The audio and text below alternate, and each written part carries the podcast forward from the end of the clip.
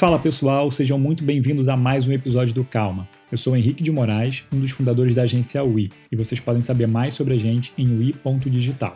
W-E-E.digital. Antes de falar sobre o convidado de hoje, eu queria pedir dois favores rápidos para você. O primeiro é: eu adoro receber feedbacks, então eu quero saber se você está ou não curtindo as entrevistas. Se tiver um minutinho, depois de ouvir esse episódio, vá lá nas redes sociais e me manda uma mensagem dizendo o que você gostou e o que não gostou nesse episódio e nos anteriores. Quero muito ouvir sua opinião e também sugestões para melhorar as entrevistas e gerar cada vez mais valor para você que está aí ouvindo.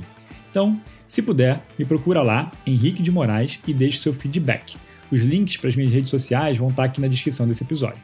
E o segundo favor é, quando estiver ouvindo, tira um print da tela, poste nas redes sociais e me marca vai significar muito para mim e vai me dar aquele gás para continuar produzindo mais conteúdo. Agora, chega de falar e vamos ao convidado. Rafael Abreu. O Rafa é investidor anjo do Quinto Andar e da Hashdex. Ele já mochilou sem dinheiro por todos os continentes antes dos 30 anos e foi demitido duas vezes, mas se tornou semi-aposentado antes dos 40.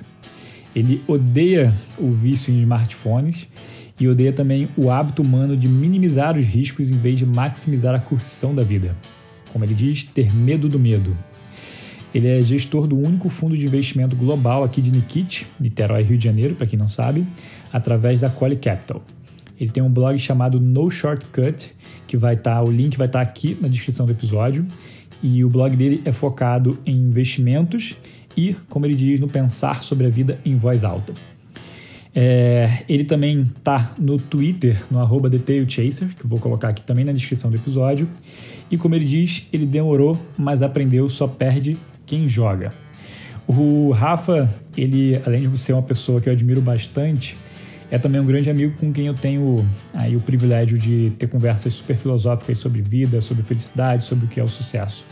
Ele com certeza é uma das pessoas responsáveis por eu ter tirado o podcast do papel, ele me incentivou bastante. E ele é um cara super questionador, é um cara que está sempre tentando desafiar o status quo.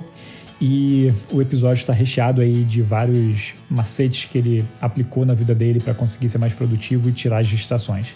Então, é, todas as conversas que eu tenho com ele são sempre sensacionais e essa acho que não foi diferente. A única, a única particularidade foi que a gente estava gravando. E é engraçado também que esse foi o primeiro podcast que eu gravei ao vivo com a pessoa. Então, todos os outros eu fiz remotamente, esse foi o primeiro que a gente fez pessoalmente. Então, tá muito legal. Eu espero que vocês curtam. O Rafa é um querido e é um cara sensacional com quem eu aprendo bastante o tempo inteiro. Então, sem mais delongas, vamos ao episódio. Fala, Rafa. Seja muito bem-vindo ao Calma. Engraçado, primeira vez que eu faço isso é, ao vivo, assim, vendo a pessoa. Segunda. é, segunda, é verdade. Já que a gente tentou, o Rafa era para ser o primeiro convidado, né? Foi o primeiro convidado, na verdade, a gente gravou, só que a gente é, cometeu um ligeiro erro que a gente está cometendo hoje de novo, mas a gente acha que vai dar certo, que a gente bebeu um pouquinho mais do que deveria, né? A gente foi uma garrafa e meia de vinho, hoje só tem essa cerveja e já vai acabar. Vai acabar, exatamente, é a última garrafa. Se tudo der certo, tudo vai dar certo. Isso. Bom, cara, já que é, a gente já tentou fazer isso uma vez, eu vou começar um pouquinho diferente, né? só para ver se dessa vez dá certo. É, quando a gente fez a a primeira entrevista lá, o primeiro bate-papo, você estava grávido, né? Tava grávido de. dias, né? Foi uma semana antes do Pedro nascer. Uma semana antes. Por aí. Boa. Então agora já está com quase três meses. Quase três meses, dia 19. Maravilha. Como é que está sendo essa experiência de ser papai? Cara, muito, muito bacana, assim. É... A maioria das pessoas, eu acho que às vezes fala do ah, como a vida muda. É peso que eu sinto de ah, virei pai. Eu não, até agora não, não sei se não caiu a ficha, mas está sendo uma experiência muito, muito bacana. Muito legal mesmo, assim. Por causa do, do, do lockdown aí, do coronavírus, eu acho que isso facilitou bastante. Porque, um, eu não fico com peso na consciência de estar trabalhando e não estar ajudando minha esposa nos momentos mais cansativos aí. Posso estar com ela 100% do tempo em casa ajudando. E pô, o Pedrinho não tá dando tanto trabalho assim, é um cara, é o Pedrinho não, não chora muito, dorme tranquilo e tal. As coisas normais de criança, de acordar às vezes várias vezes durante a noite, agora tá cada vez mais melhorando, que é o, acho que o normal é que a maioria das pessoas fala com, com o bebê. E, pô, a Mariana tá dando um show ali, ela é ultra pesquisa tudo. Hoje em dia tem muito conteúdo na internet para poder é, aprender um pouco mais sobre isso e ela tá dando um banho nisso aí. Então eu, eu fico muito tranquilo por ela estar tá sendo essa mãe, me deixa muito muito com a cabeça muito boa para poder fazer as coisas que eu tenho que fazer dentro de casa e eu estou aproveitando bastante. É, ah, vou lá, troco a fralda, dou banho, todo dia eu faço questão de dar banho. Hoje foi um dia que não, porque meus pais estavam estavam na minha casa, mas e tem uma satisfação assim, é muito legal você ter, aí eu não sei se é é um pouco do ego da gente, né? De tipo assim, cara, tem um ser aqui para eu poder tentar, tipo, dar educação e ensinar coisas que eu não, não, tive, ou então tive, mas tive numa época diferente, numa outra idade. E eu fico hiper animado, assim, de poder educar e gerar um monte de aventura para um ser que vai ser, tipo, meu melhor amigo, eu espero, né? Uhum. Se tudo der certo. Então eu, felizmente, a vida foi, foi, foi foi boa para mim. Eu acho que eu tenho uma tô com as condições muito boas para poder ter fazer uma paternidade muito boa e meu filho ser uma criança bem feliz, assim, bem acolhida, com muito carinho, num lar calmo. Boa. Então é que, que, tá bacana. Que de tudo que você tem assim, tipo de experiência, qual é a parte mais difícil? A parte mais difícil é perder a namorada, a esposa e ganhar a mãe do seu filho morando contigo, né?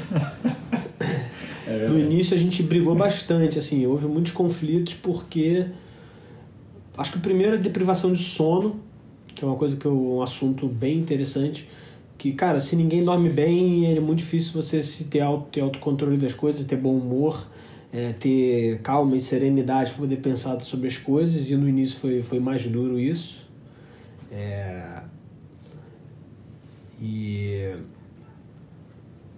e com, foi no meio dessa tipo no, no mundo assim no mercado financeiro sofreu bastante nesse período então o nível de estresse pessoal meu também foi maior por causa disso então estar presente mentalmente em casa para poder ajudar minha esposa foi mais difícil mas agora conforme as coisas vão acalmando e, e ela vai se habituando com a, com a rotina vai ficando mais confortável em, em ser mãe que ela está suprindo as, as demandas que uma criança pô, de, de poucos dias, semanas e meses exige, ela vai ficando mais tranquila, por causa disso é mais tranquilo a gente viver em paz em casa e a gente foi conversando também nesse período todo, mas a criança em si, ela não demanda, ela só chora, caga, mija, dorme.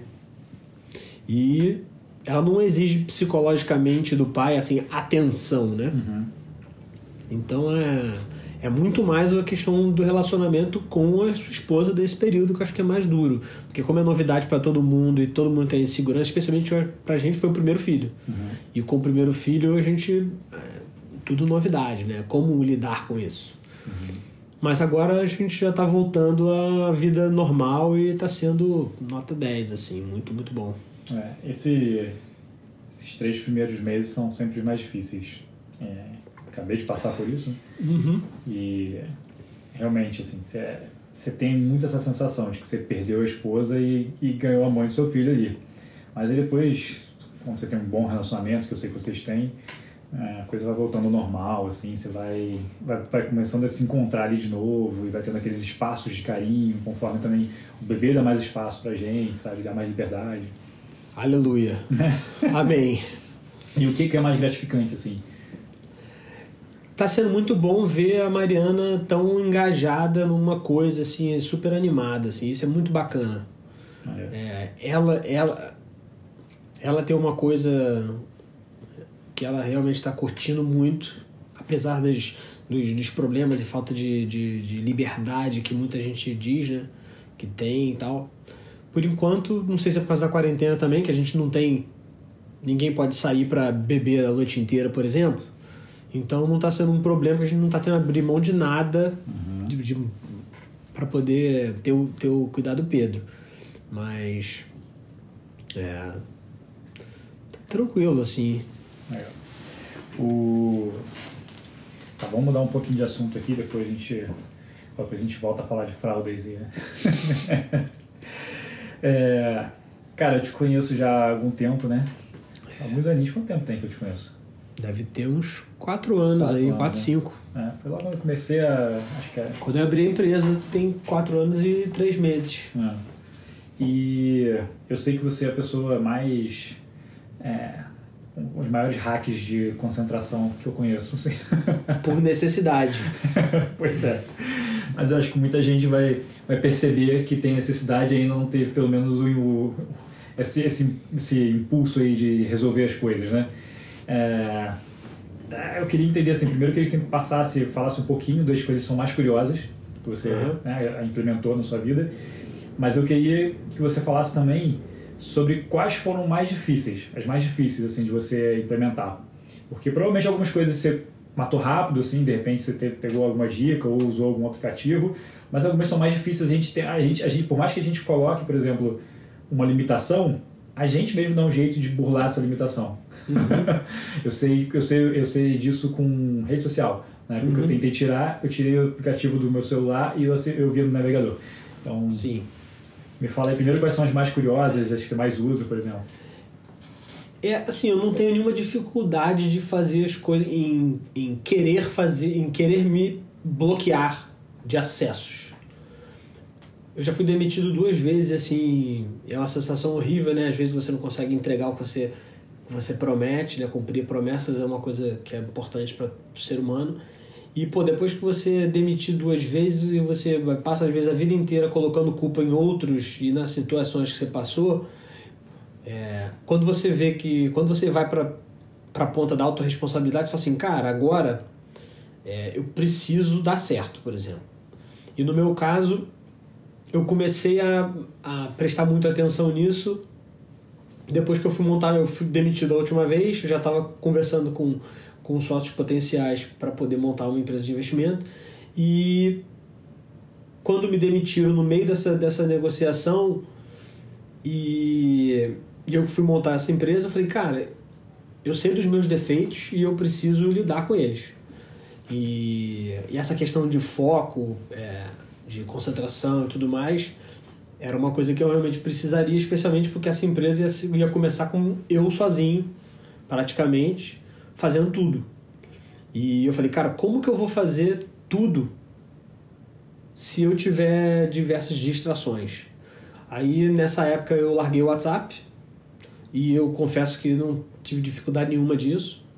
Depois você sente falta do contato com alguns amigos e tal, mas você vê que a maioria das coisas que o WhatsApp te proporciona é, não compensa o todo o lado negativo.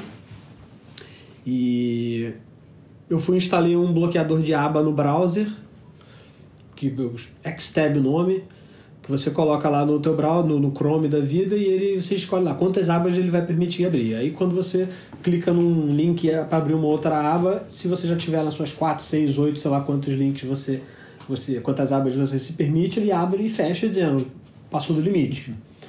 E, e a outra coisa é um outro aplicativo chamado Freedom, que tem pro, tem pro, pro, pro iPhone, para iPhone, pro seu computador, qualquer, qualquer dispositivo que você use, funciona. Acho que eu pago 50 reais por ano, 12 dólares, 15 dólares, alguma coisa assim. Você instala ele em todos os, aplic todos os devices, os, os dispositivos que você usa, seu computador, seu celular, iPad e tal, e você diz, você configura que horas do dia você bloqueia o que em qual dispositivo. Então eu vou e boto lá, ó, a partir de, de 11 a meio-dia, de 11 a meio-dia e meia eu bloqueio o Gmail em todos os meus devices. É, de tal hora a tal hora eu bloqueio o Twitter, ou o LinkedIn, ou o Facebook, etc. E conforme o tempo passa e você vai fazer, você vai configurando direitinho quando ele bloqueia o que e por quê, você se acostuma. Uhum. E você, ser humano, é, o James Clear diz, né, um livro muito bom chamado Atomic Habits, que força de vontade é uma péssima estratégia de longo prazo. E assim, é muito evidente isso para quem quer construir alguma coisa maior. É.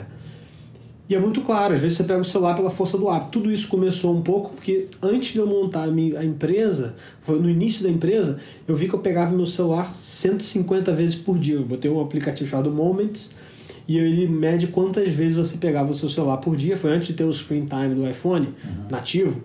E ele botava lá, você pegou seu celular hoje 150 vezes e gastou 3 horas, 4 horas no seu celular. E eu falava, cara, eu não tenho esse tempo para poder fazer isso. Uhum. Eu quero construir um monte de coisa para mim e se eu ficar pegando 150 vezes meu celular do bolso, o, o hábito de pegar o celular, destravar, percorrer WhatsApp, Instagram, Facebook, Twitter, e-mail, mesmo que não tenha nada, vai demorar aí 20 segundos. E aí você estava às vezes lendo um contrato, lendo um artigo, alguma coisa relevante para o seu trabalho, até você retomar sua concentração de falar onde é que eu estava, vai demorar mais um pouco. Então, 150 vezes isso no teu dia, se você demorar 20 segundos, dá 50 minutos. E eu não tô afim de jogar esse tempo fora só por causa desse hábito que a gente criou de pega o celular, olha, vê que não tem nada, passa. Se tiver, às vezes você gasta muito mais tempo ainda. Então eu instalei o Freedom, bloqueei um monte de coisa, saí do WhatsApp, que é um gerador de, de, de pegar uma das coisas que gera ansiedade, a vontade de pegar o celular. Aí eu acabei com a minha conta no, no Instagram também, que via que era muito mais comparar meus outros do que de fato ter uma utilidade naquilo ali. E uma das coisas principais que é, tipo assim, todo mundo reclama, pô, mas como é que eu te, como é que, como que eu te acho? Se você quiser me achar, você vai me achar. Uhum. E a outra coisa é que comecei a ter relações mais profundas com pessoas. Em vez de eu mandar uma mensagem todo dia de, de brincadeira, um memezinho, quando eu tô afim de falar com essa pessoa, pelo fato de eu não ter um Instagram da vida, eu pego o telefone e ligo. E aí, como é que você tá? Então vamos marcar de almoçar, vamos marcar de tomar um café, passa aqui em casa, vamos, vamos, vamos nos encontrar. Né? Então é, teve todo um processo de transformação aí de pô, admitir que eu não era, pô, é que eu tinha um problema, digamos, de, de concentração ter um objetivo um pouco mais, mais difícil do que a maioria, que é montar um negócio praticamente sozinho, quando que os competidores têm gente muito qualificada, muito mais recursos para poder fazer. E meio que um pouco de cansaço, assim. Né? Eu vi que eh, tipo, esse, essa utilização, especialmente do celular, não me fazia bem uhum. psicologicamente. O Instagram gera muita comparação, WhatsApp, ansiedade, toda hora tem alguém ali mandando negócio. E é, o respeito ao meu tempo. O WhatsApp ele tem um problema que eu acho que é fundamental, que ele muda o hábito de como as pessoas, o hábito de comunicação das pessoas. Ele faz com que tudo pareça emergencial. Uhum. Então, na média, as pessoas têm, não tem nenhum problema em mandar uma mensagem para você a qualquer hora do dia ou da noite. Pô, e aí, você viu aquele negócio lá, não sei o quê? E aí você fica com aquilo no seu subconsciente. Tem um livro que eu li um tempo atrás chamado Scarcity. Não sei que não lembro o autor e ele diz que a cabeça do ser humano ela tem uma largura de banda. Então você tem, digamos, 100 unidades de banda mental. E cada coisa que você passa pela sua vida, digamos, uma coisa inacabada, ela ocupa um espaço da sua largura de banda. Então, quando você tem um monte de requests na tua cabeça, isso vai tomando espaço da sua concentração.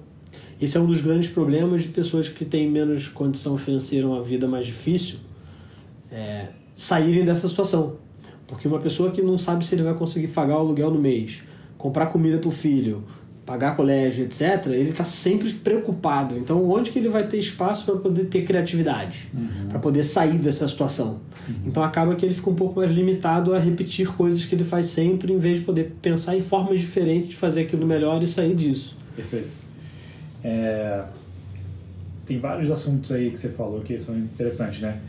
É um engraçado, porque mesmo todos esses recursos que você usa, é, por mais que eles te ajudem, de certa forma, eles ainda dependem de você, né? É, então, porque você, por exemplo, você falou do, do bloqueador de abas.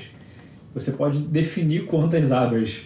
Então, você, nada te impede de ir lá e mudar aquela configuração. Eu mudo muito raramente. Essa aqui é uma questão que vou, é, eu não boto aquilo ali achando que eu sou perfeito. Uhum. Então, assim, quando eu tenho que abrir uma aba nova, eu vou e mudo, mas eu abro duas. Uhum. E aí, às vezes, passa, digamos, duas semanas, três semanas, eu vejo que tem lá mais abas abertas e eu É igual meditação, né? Meditação, quando você começa a meditar, o objetivo da meditação é, é substitua o pensamento que está na tua cabeça por algum outro. Por quê? Porque você sabe que você não consegue não pensar em nada. Então você repete um mantra, ou você fica prestando atenção na sua respiração, ou você fica prestando atenção na pressão que a sua perna exerce sobre a cadeira que você está sentado. E quando você perceber que você está pensando num problema que você tem que resolver, você lentamente volta para prestar atenção na sua respiração, repetir o mantra, etc. Então, assim, como tudo na vida, eu abro meu, eu abro meu celular quando eu estou na cama antes de dormir e eu vou e tento entrar no Twitter. Uhum. Só que acontece aparece uma forma, aparece uma, uma mensagem no meu, no meu browser dizendo sua conexão de internet não funciona. Então, assim, o ser humano ele vai continuar fazendo, fazendo porcaria. Porque uhum. é, é do ser humano fazer porcaria. Então, nada mais. Pode falar merda, tá? Essas ferramentas todas, no final das coisas, no final do. do, do no final da. É, das contas, a única você só vai ser lembrado. É como se você tivesse uma pessoa dando uma cutucada ali no teu, no teu ombro, o anjinho, em vez do diabinho, e falar, ô mané, já acabou teu tempo. Sim, é, então, assim, não abre a oitava aba. Não, Aí depois de um tempo você volta e bota para quatro de novo ou seis. E chega num negócio ótimo. Agora, 10 Assim, a pior coisa que inventaram na internet é o hiperlink.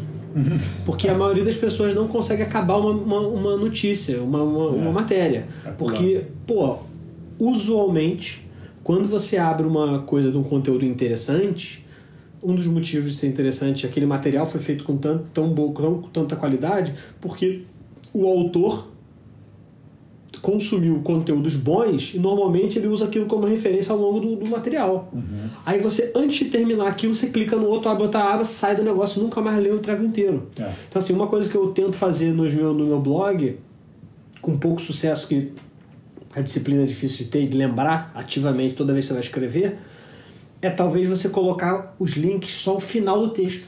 Uhum. Isso acho que seria um, fa um favor à concentração das pessoas enorme. É. Uma coisa legal do podcast é isso. Porque você não consegue clicar no meio do negócio que está ouvindo. Uhum. Né? É, o, o, o problema é que o próprio Google te incentiva a colocar links ao longo do seu texto blog, né? Se você for ver, quando você vai pegar as dicas de SEO lá... É, para quem é, trabalha com... Exatamente. É, o, o Google está querendo atrapalhar a nossa concentração.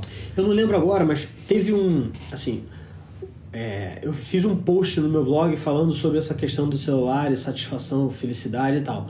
É, hoje em dia, é, o celular, a internet, elas são o, os danos que ela causa ao nosso cérebro. Estava escrito lá na matéria, não lembro de onde, muita gente vai adorar ouvir isso. É pior do que você ser usuário de maconha. Porra. Então, assim, em termos de concentração, uhum. era é, tipo assim, em média, você, uma pessoa recebe. Ela interrompe a leitura de uma, de uma tarefa a cada 27 segundos, assim, um negócio assim, uhum. um americano médio e tal. E isso é extremamente nocivo. Tem um gráfico nesse post que ele bota o seguinte: data do lançamento do iPhone e é, pessoas dizendo que tem é, depressão e ansiedade. Caramba. E é o seguinte: a partir do momento que o iPhone foi lançado, esses números começaram a subir, subir, subir, subir. E é assustador o quanto que a gente é dependente do, do, do smartphone hoje em dia. Aí você falou sobre é, o cálculo que você fez, né? De, sei lá, você faz isso 20 segundos a cada vez, 150 vezes, dá 50 minutos. 50 minutos. O... Eu, eu, eu, tive um convidado que foi o Gustavo Mota, que ele fala que se você acordar duas horas mais cedo todos os dias, você ganha um mês em um ano. Eu ouvi isso, mas se ele ler o livro Why We Sleep, eu recomendo que você diga isso para ele, talvez ele mude de ideia. Ah, é? Porque os danos de você dormir. Ele não falou que horas ele dorme, Sim. mas ele falou que ele acorda cedo. E Sim. acordar às 5 da manhã, se você for dormir 8 horas, você vai ter que dormir às 9 da noite. Acho difícil pro ritmo que ele uhum. diz que ele tem no, na vida dele. Mas os danos que você tem de qualidade de vida e etc de longo prazo, se você dormir pouco, são muito grandes. É, mas aí se você, é, você não precisa de repente acordar mais cedo. Se você tirar esses hábitos ruins de distração, Perfeito. você ganha 50 minutos, isso para você. Vai ter gente que vai ganhar duas horas. Vai ganhar um mês e um ano, sabe? Não, não, peraí, 20, 50 minutos é só o hábito de tirar o celular do bolso e voltar. E voltar, se você ficar Não é, navegando, não é, não é faz o scroll, ir né? no scrollzinho infinito do. É. O scroll infinito do Facebook e do Instagram foram feitos para não ter fim e você nunca acabar. Trabalho, exatamente. O botão do like do Facebook, que agora virou pervasive em todas as redes sociais, foi des- des- é, o design dele foi feito para você voltar ao aplicativo. É o mesmo, é o mesmo, se eu não me engano, aquele BF Skinner fez um estudo lá que botou os ratinhos numa gaiola e aí você, uma gaiola tinha recompensas de- é, determinadas. Cada vez que você bica o negócio, aperta o botãozinho lá da gaiola, o mecanismo, caiu uma comida. Acho que era com pombos. E a outra gaiola, você, às vezes você apertava lá o botãozinho, caía comida e às vezes não. Eu acho que os pombos da gaiola, onde, onde era uma recompensa variável, morreram com o bico machucado de tanto bicar. Caraca. Porque assim, bica, cai, bica, bica, bica, bica, não cai. Cara, que aí fica bicando Ah. pra tentar descobrir o, pa- o padrão e não é nem pela comida. Uhum. Na outra gaiola ele bicava até ele comia, comia, comia, quando ele estivesse satisfeito ele parava. Porque ele sabia o que vinha. Uhum. E o celular foi o mecanismo de rede social em geral é isso. Tipo, eu adoraria que nenhuma rede social tivesse notificação e nem como você vê quantos likes foram. Uhum. Seria mais positivo. O Facebook recentemente ele mudou um pouco o mecanismo de mostrar isso. É, mas Mostrar o número, mas meio não- estranho. É, o, o Instagram mudou, mas agora eu já tô vendo de novo. Eu não sei como é que tá isso, não. tá? Uhum. Acho que são testes, né? Mas é é, é, é. é um pouco disso, né? Assim, acho que se você começa a perceber onde seu tempo está sendo drenado, né? Tá, tá indo pro, pro ralo, você consegue produzir muito mais. E acho que muita gente reclama e não percebe esses hábitos, né? O, Eles não- fazer- vou fazer um hiperlink aqui no meu no podcast, mas a tradução que eu fiz do, do post lá do, do podcast do Tim Ferriss, que foi o episódio número 13 do Calma, ele fala sobre isso. Ele fala que é, você precisa se concentrar. Primeiro, tem que escolher a tarefa mais importante e se concentrar, tirar, é, reservar de duas a três horas para fazer. E ele fala, não são 20 minutos, 10 minutos você somando esse, esse tempo. São duas a três horas só para fazer aquilo sem olhar nada. Sabe? Tipo, é, é, esquece e-mail, esquece celular, esquece tudo e se concentra naquela tarefa. Ele fala, se você conseguir fazer isso, você é, você é dos Muito 70% mais produtivo. acima da, da média. Exatamente. É, o, o nome do post que fala sobre isso no meu blog lá é, é Social Media versus What You Said You Wanted, né? Tipo, a mídia É, social bom. contra o que você diz que você quer. Uhum. Porque assim, se você tá querendo construir coisas na sua vida, cara, a primeira coisa que você deveria cortar é rede social, porque Uhum. assim,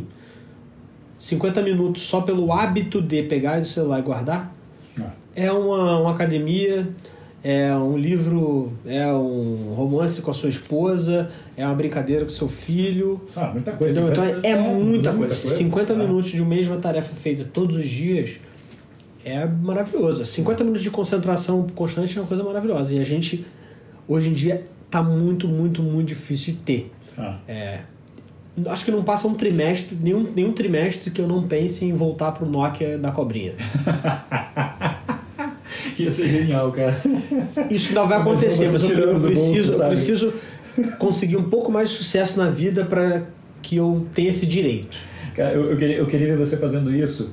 Aqui, aqui para quem não é de Niterói, tem um, uma região que é muito popular e que tem muitos bares e as pessoas vão para flertar e, e beber e fazer As coisas boas da vida. as coisas boas da vida, teoricamente, né? Porque ali é meio figuração, né?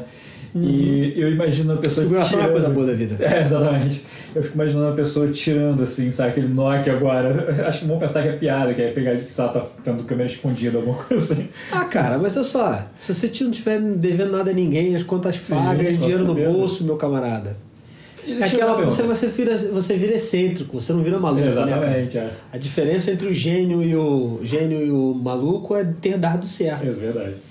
Você, você se acha, assim, você se considera uma pessoa confiante ou insegura? Inseguro, Insegura? inseguro. Por quê? Cara, muito simples. É. É. É riscos às vezes que a gente toma, é, atitudes que a gente tem, formas que a gente fala, de você impor às vezes suas ideias ou não. É, é depende da plateia, né? Se você está falando com com seu amigo num bar, você é inseguro, mas é, você é confiante. Mas se você chega para, pô, preciso fechar um negócio, preciso falar, pô, preciso abrir um negócio, vender um produto e tal, com uma pessoa que é às vezes ultra seletiva, muito, muito criteriosa e tal, depende muito da plateia. Mas assim, aquele negócio, eu te falei isso com a minha terapeuta essa semana, foi, foi a pauta. É, insegurança e confiança depende muito de qual é a janela, qual é o, qual é o prisma que você está olhando um problema. Então você pode acordar todo dia e falar assim, cara, eu estou me comparando com o George Soros, o Luiz Stuberger dos investimentos, que são dois ícones no Brasil e lá fora do, meu ofício. Uhum. E aí quando você compara o que você construiu com os caras, você fala, puta que pariu, eu preciso bloquear mais aba do meu celular e botar o Nokia da cobrinha porque eu não estou conseguindo estudar muito, ser tão bom quanto o cara, me concentrar para aquilo. E você ainda ganha aí uns 4 mil reais que você ia gastar no iPhone para investir. Exatamente. Agora, se você for pegar e comparar, se assim, acordei hoje e tenho vários desafios para você pô, tentar desbravar e, e, conquistar, e você fala assim, cara, como que eu estava 10 anos atrás? Como que eu tô comparado com meu pai, que teve uma vida inteira para construir, tipo, vamos botar métricas financeiras. Uhum. Pô, aí é fácil você ficar confiante, né? E você sabe, é, quando você, você é empreendedor, você conhece vários empreendedores, entrevistou vários empreendedores, você começa a ver, cara, não tem vida perfeita. Todo mundo. Você falou do Tim Ferriss, né? Que a gente acha que as pessoas são hiperprodutivas e tal, mas não é verdade. A maioria, todo mundo tem esses mesmos defeitos que eu tenho e você tem. Agora, como que a gente lida com isso, né? É, mas conforme uma coisa que eu acho que é muito positiva, quanto mais o tempo vai passando, mais confiante eu vou ficando. Uhum. E por ir construindo mais um, uma estrutura por trás, para se eu errar, eu não dar 20 passos para trás, e, mas você continua sempre inseguro, porque você vai, normalmente, você vai aumentando as responsabilidades que você vai assumindo e promessas maiores que você vai fazendo para os outros. Uhum. A, gente, a gente tem uma, uma, frase de um cara que nós dois admiramos muito, que é o Naval, né, que fala sobre isso, que é você quer ser bem sucedido ande com pessoas bem sucedidas, quer ser feliz ande com pessoas menos bem sucedidas. O mundo é movido a inveja. Exatamente. É, mas eu perguntei é, sobre você ser, sentir confiante ou inseguro, porque você falou que você foi demitido duas vezes. Sim. E eu sei que você passou por um período meio sombrio em alguma época dessa. Você estava trabalhando num banco de investimento. Uhum. E eu queria que você falasse um pouco sobre isso. Como é que foi assim para você ser demitido e, e como que você, é, se você começou a empresa porque você não se via como empregado ou se você, assim, como é que estava a sua, sua, sua, cabeça nesse momento, na verdade, né? Acho que essa que é a questão principal. Foram, foram do, dois episódios. É... E a ideia de montar um negócio foi de, por causa de um e o porquê montar esse negócio foi por causa de outro. Primeiro é o seguinte, eu trabalho com investimento, faço investimento já há um pouco mais de oito anos aí e é uma responsabilidade grande e tal. Muito competitivo, muito difícil. Por, por ser tão difícil, dá muito dinheiro, por dar muito dinheiro atrai, digamos, as melhores mentes aí, mentes e, e corpos por aí para esse negócio. E só que assim, às vezes é tão difícil que você fala, cara, tem, tem vários. Como, quando você consegue atingir um nível relativamente satisfatório. Assim. Se você ficar um pouco acima da média no mercado de investimentos, você vai conseguir ficar mais rico do que 95% da população. Uhum. Ponto. Então, se você conseguir ficar ali um pouquinho em cima da média e se manter trabalhando nisso durante muito tempo, com certeza você vai ter a sua vida financeira resolvida. Mas, assim, tem um preço. E às vezes você, quando passa por um período de, de performance difícil, você começa a falar: cara, não, porra, posso ir atrás de desafios mais fáceis do que esse, fazer alguma coisa diferente, isso aqui é muito estressante. Investimento inerente, inerentemente é você pensar sobre o futuro, então você acaba vivendo muito no futuro, tá sempre com a cabeça lá. Eu brinco com a minha esposa que eu sou o cara que fica vive no futuro e ela que vive no presente. Uhum. E a gente precisa, no nosso relacionamento, se encontrar em algum lugar para o nosso casamento funcionar, né? Uhum. E, e normalmente eu fico mais no futuro quando as coisas não estão indo bem, que você fica, cara, como é que eu faço para poder e, e num desses períodos de dificuldade de performar, é, eu cheguei um dia e pensei, cara, vou desistir, vou fazer outra coisa da minha vida. É, não sei exatamente o que, mas vou mudar. E aí eu cheguei em casa, no meu apartamento de São Paulo, que não tinha nada. E a primeira coisa que eu fiz foi pegar um research report e voltar a estudar coisa do mercado financeiro. E aí caiu uma ficha de que, apesar das dificuldades, aquilo ali era uma coisa que realmente me interessava, né? Porque eu acho que é muito importante que você, quando escolhe uma coisa para fazer na sua vida, é inerente de quem está todo dia fazendo uma coisa, você fazer errado, dar errado, pelo menos durante um tempo. Uhum. E se você se sente bem, se você consegue aturar aquilo ali, provavelmente é um, um setor, um caminho que pode ser bom para você continuar trilhando. Porque quando você não desiste de uma coisa quando dá merda, é um excelente sinal.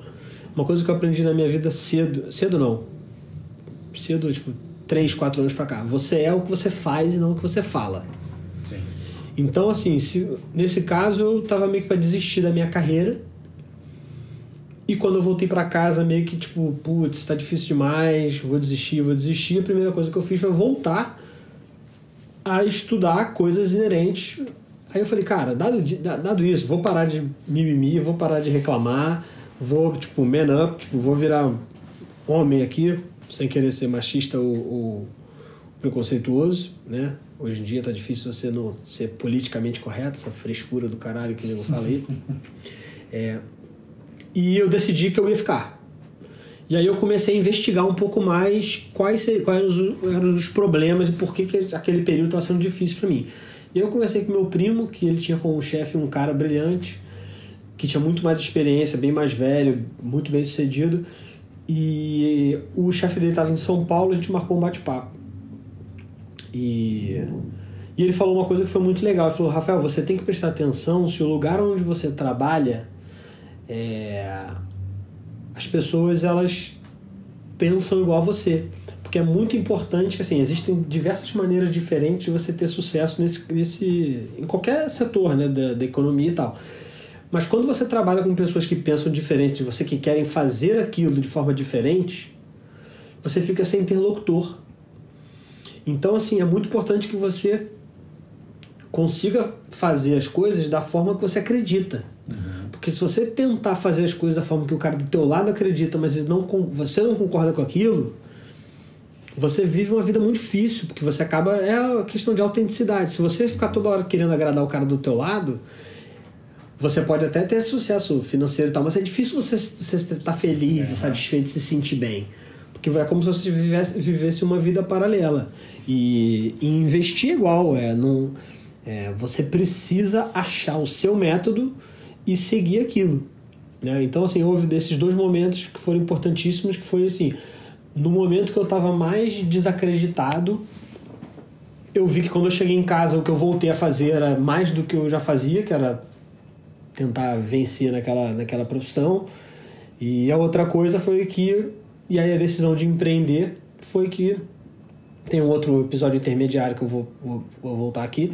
Foi uma pessoa que falou: Cara, você precisa fazer com pessoas que entendam, uhum. que assim, da, da forma que você acredita. E, e para ligar esses pontos, eu comprei um diário por causa do Tim Ferriss e eu escrevi nas primeiras páginas dele, do meu primeiro diário, tipo, quem eu acho que eu sou, porque quando você, quando você é trader, você nunca tem certeza mais de nada, porque ter certeza é muito. Você não ganha nada em ter, ter certeza das coisas. Você uhum. trabalha sempre com probabilidade, árvores de probabilidade, né? cenários. E aí eu escrevi, cara, quem eu acho que eu sou, o que, que eu acho que eu quero e o que, que eu tô fazendo. A única coisa que eu sabia era o que, que eu tava fazendo. Uhum. E aí eu vi que quem eu era e o que eu queria era diferente de onde eu tava. E aí eu comecei a explorar como é que eu fazia para voltar ao que eu acreditava. Uhum. Então aí eu fui para uma busca de, cara, vamos dar um passo para trás, vou tentar montar um negócio, vou começar menor, mas vou fazer do jeito que eu acredito, com pessoas que vão estar tá aqui para me apoiar e, e, entender os prós e contras de trabalhar com, com o Rafael, com a estrutura menor e tal, tal, tal. E aí começou a empresa. É... Aí eu fui pro Tony Robbins pular lá igual um maluco. Ah, foi nessa época? foi na mesma época, porque no dia que eu meio que quase fechei esse novo empreendimento, eu entrei na internet, comprei um, ingresso lá, coincidiu de ter um evento do Tony Robbins na semana seguinte, Aí eu comprei a passagem no mesmo dia, comprei o ingresso, na semana seguinte estava lá pulando, sem yes, yes, não sei o quê. E fez toda a diferença na minha vida e na minha autoconfiança. Tem algum, algum ponto específico assim que você lembra do evento? Porque assim, eu e você somos fãs do, do, do Tony Robbins, né? E aí, só que eu nunca fui em nenhum, nenhum evento. Cara, o Tony Robbins, assim, eu acho que ele é um. Ele só vira uma chave de, de as pessoas terem um pouco mais de, de autoconfiança mesmo, assim. Eu, uma coisa que ficou evidente é que eu não conseguiria fazer as coisas só. Eu não era autossuficiente, digamos, emocional, que eu precisava ter apoio das pessoas, que eu precisava deixar, permitir que as, algumas pessoas entrassem na minha vida. É, para poder para você não ter não ficar todas as ideias na tua cabeça o tempo inteiro então se abrir um pouco mais com relação a essas coisas é, não, não ficar inseguro de ter problema ou explicar os seus problemas para os outros e, é curioso no primeiro dia do torneio você fala assim cara pô sou um cara que me considero relativamente bem sucedido de tipo de carreira placa ter trabalhado em lugar bacana e tal pô BTG Pactual 20 partners não sei o que e ter ganhado uma grana especialmente comparado a pessoas da mesma idade, na mesma situação. É... E quando você chega lá no Tony Robbins, você vê, pô, o público do Tony Robbins é o, tipo, digamos, é o povão americano. Uhum. É o cara que é, trabalha com corretor imobiliário, é o, o cara que trabalha lá no. O cara que é policial, a mulher que cuida de, de crianças babysitter do bairro dela lá, não sei o quê, alcoólatra, gente que teve problema com pô, crise de depressão, suicídio, não sei o quê. Quando você chega lá, você se vê um cara, tipo, é, se considera bem sucedido e fala, cara, o que, que eu tô fazendo nessa porra? Né? E aí, então, as primeiras horas você fica meio. Quando o cara lá say yes, aí você fica, yes. Uhum. É, a, a, é tudo em inglês? Tem, tem os tradutores. Eu, uhum. eu fiquei lá no, no, no, no, inglês mesmo, normal. Morei fora dois anos. Inglês, graças a Deus, é tranquilo. É, mas tem pessoas, você pode botar um headphone e aí tem tradução simultânea em vários, em vários idiomas. E depois você vai entrando no negócio, assim, o que é. Cara, tem, eu acho que.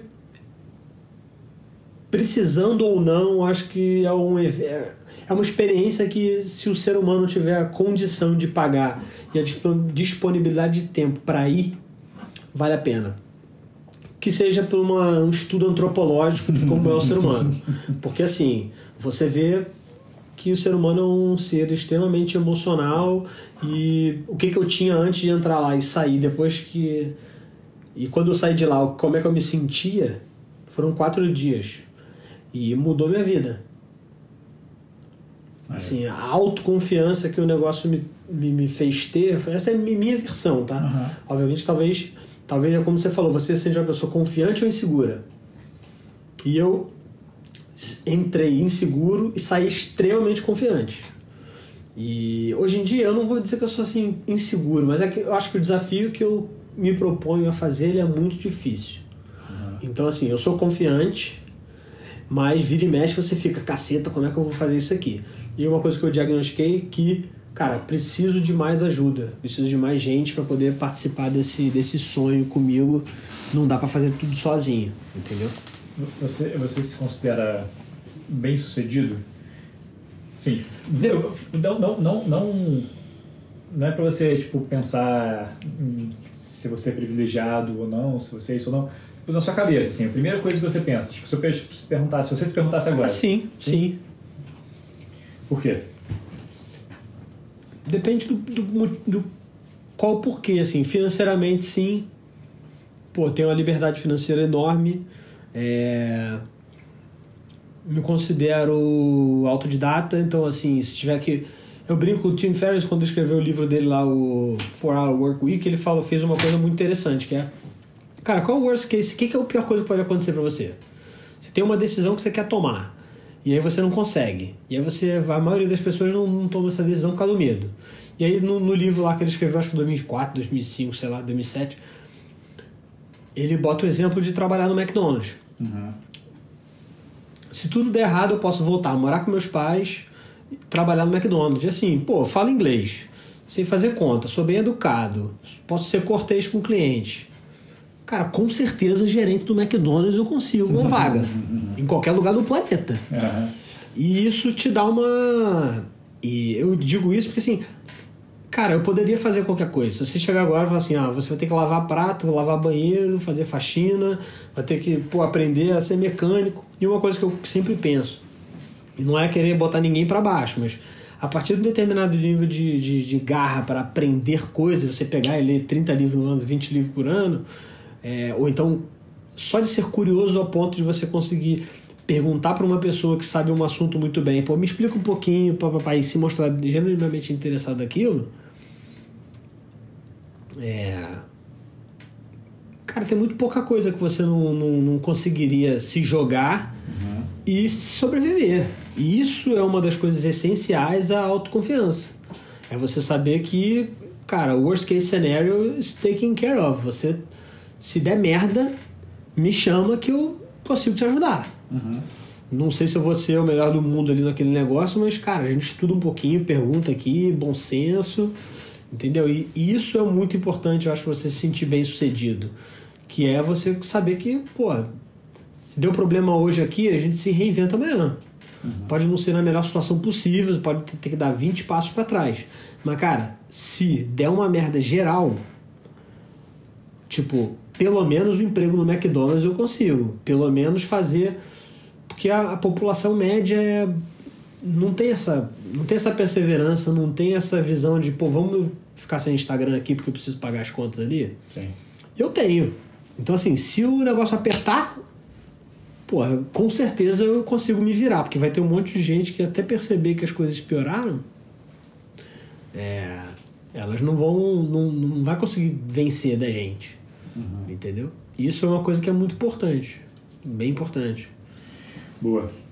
E é, você acha que parte do, do que faz a gente se sentir bem sucedido, de certa forma, sempre envolve o lado financeiro, né? Não tem jeito. Ah, Sim e não, é porque essa, essa é. a- Não sei se é o Buffett ou o Charlie Munger, que é o sócio dele, que fala que o mundo é movido à inveja.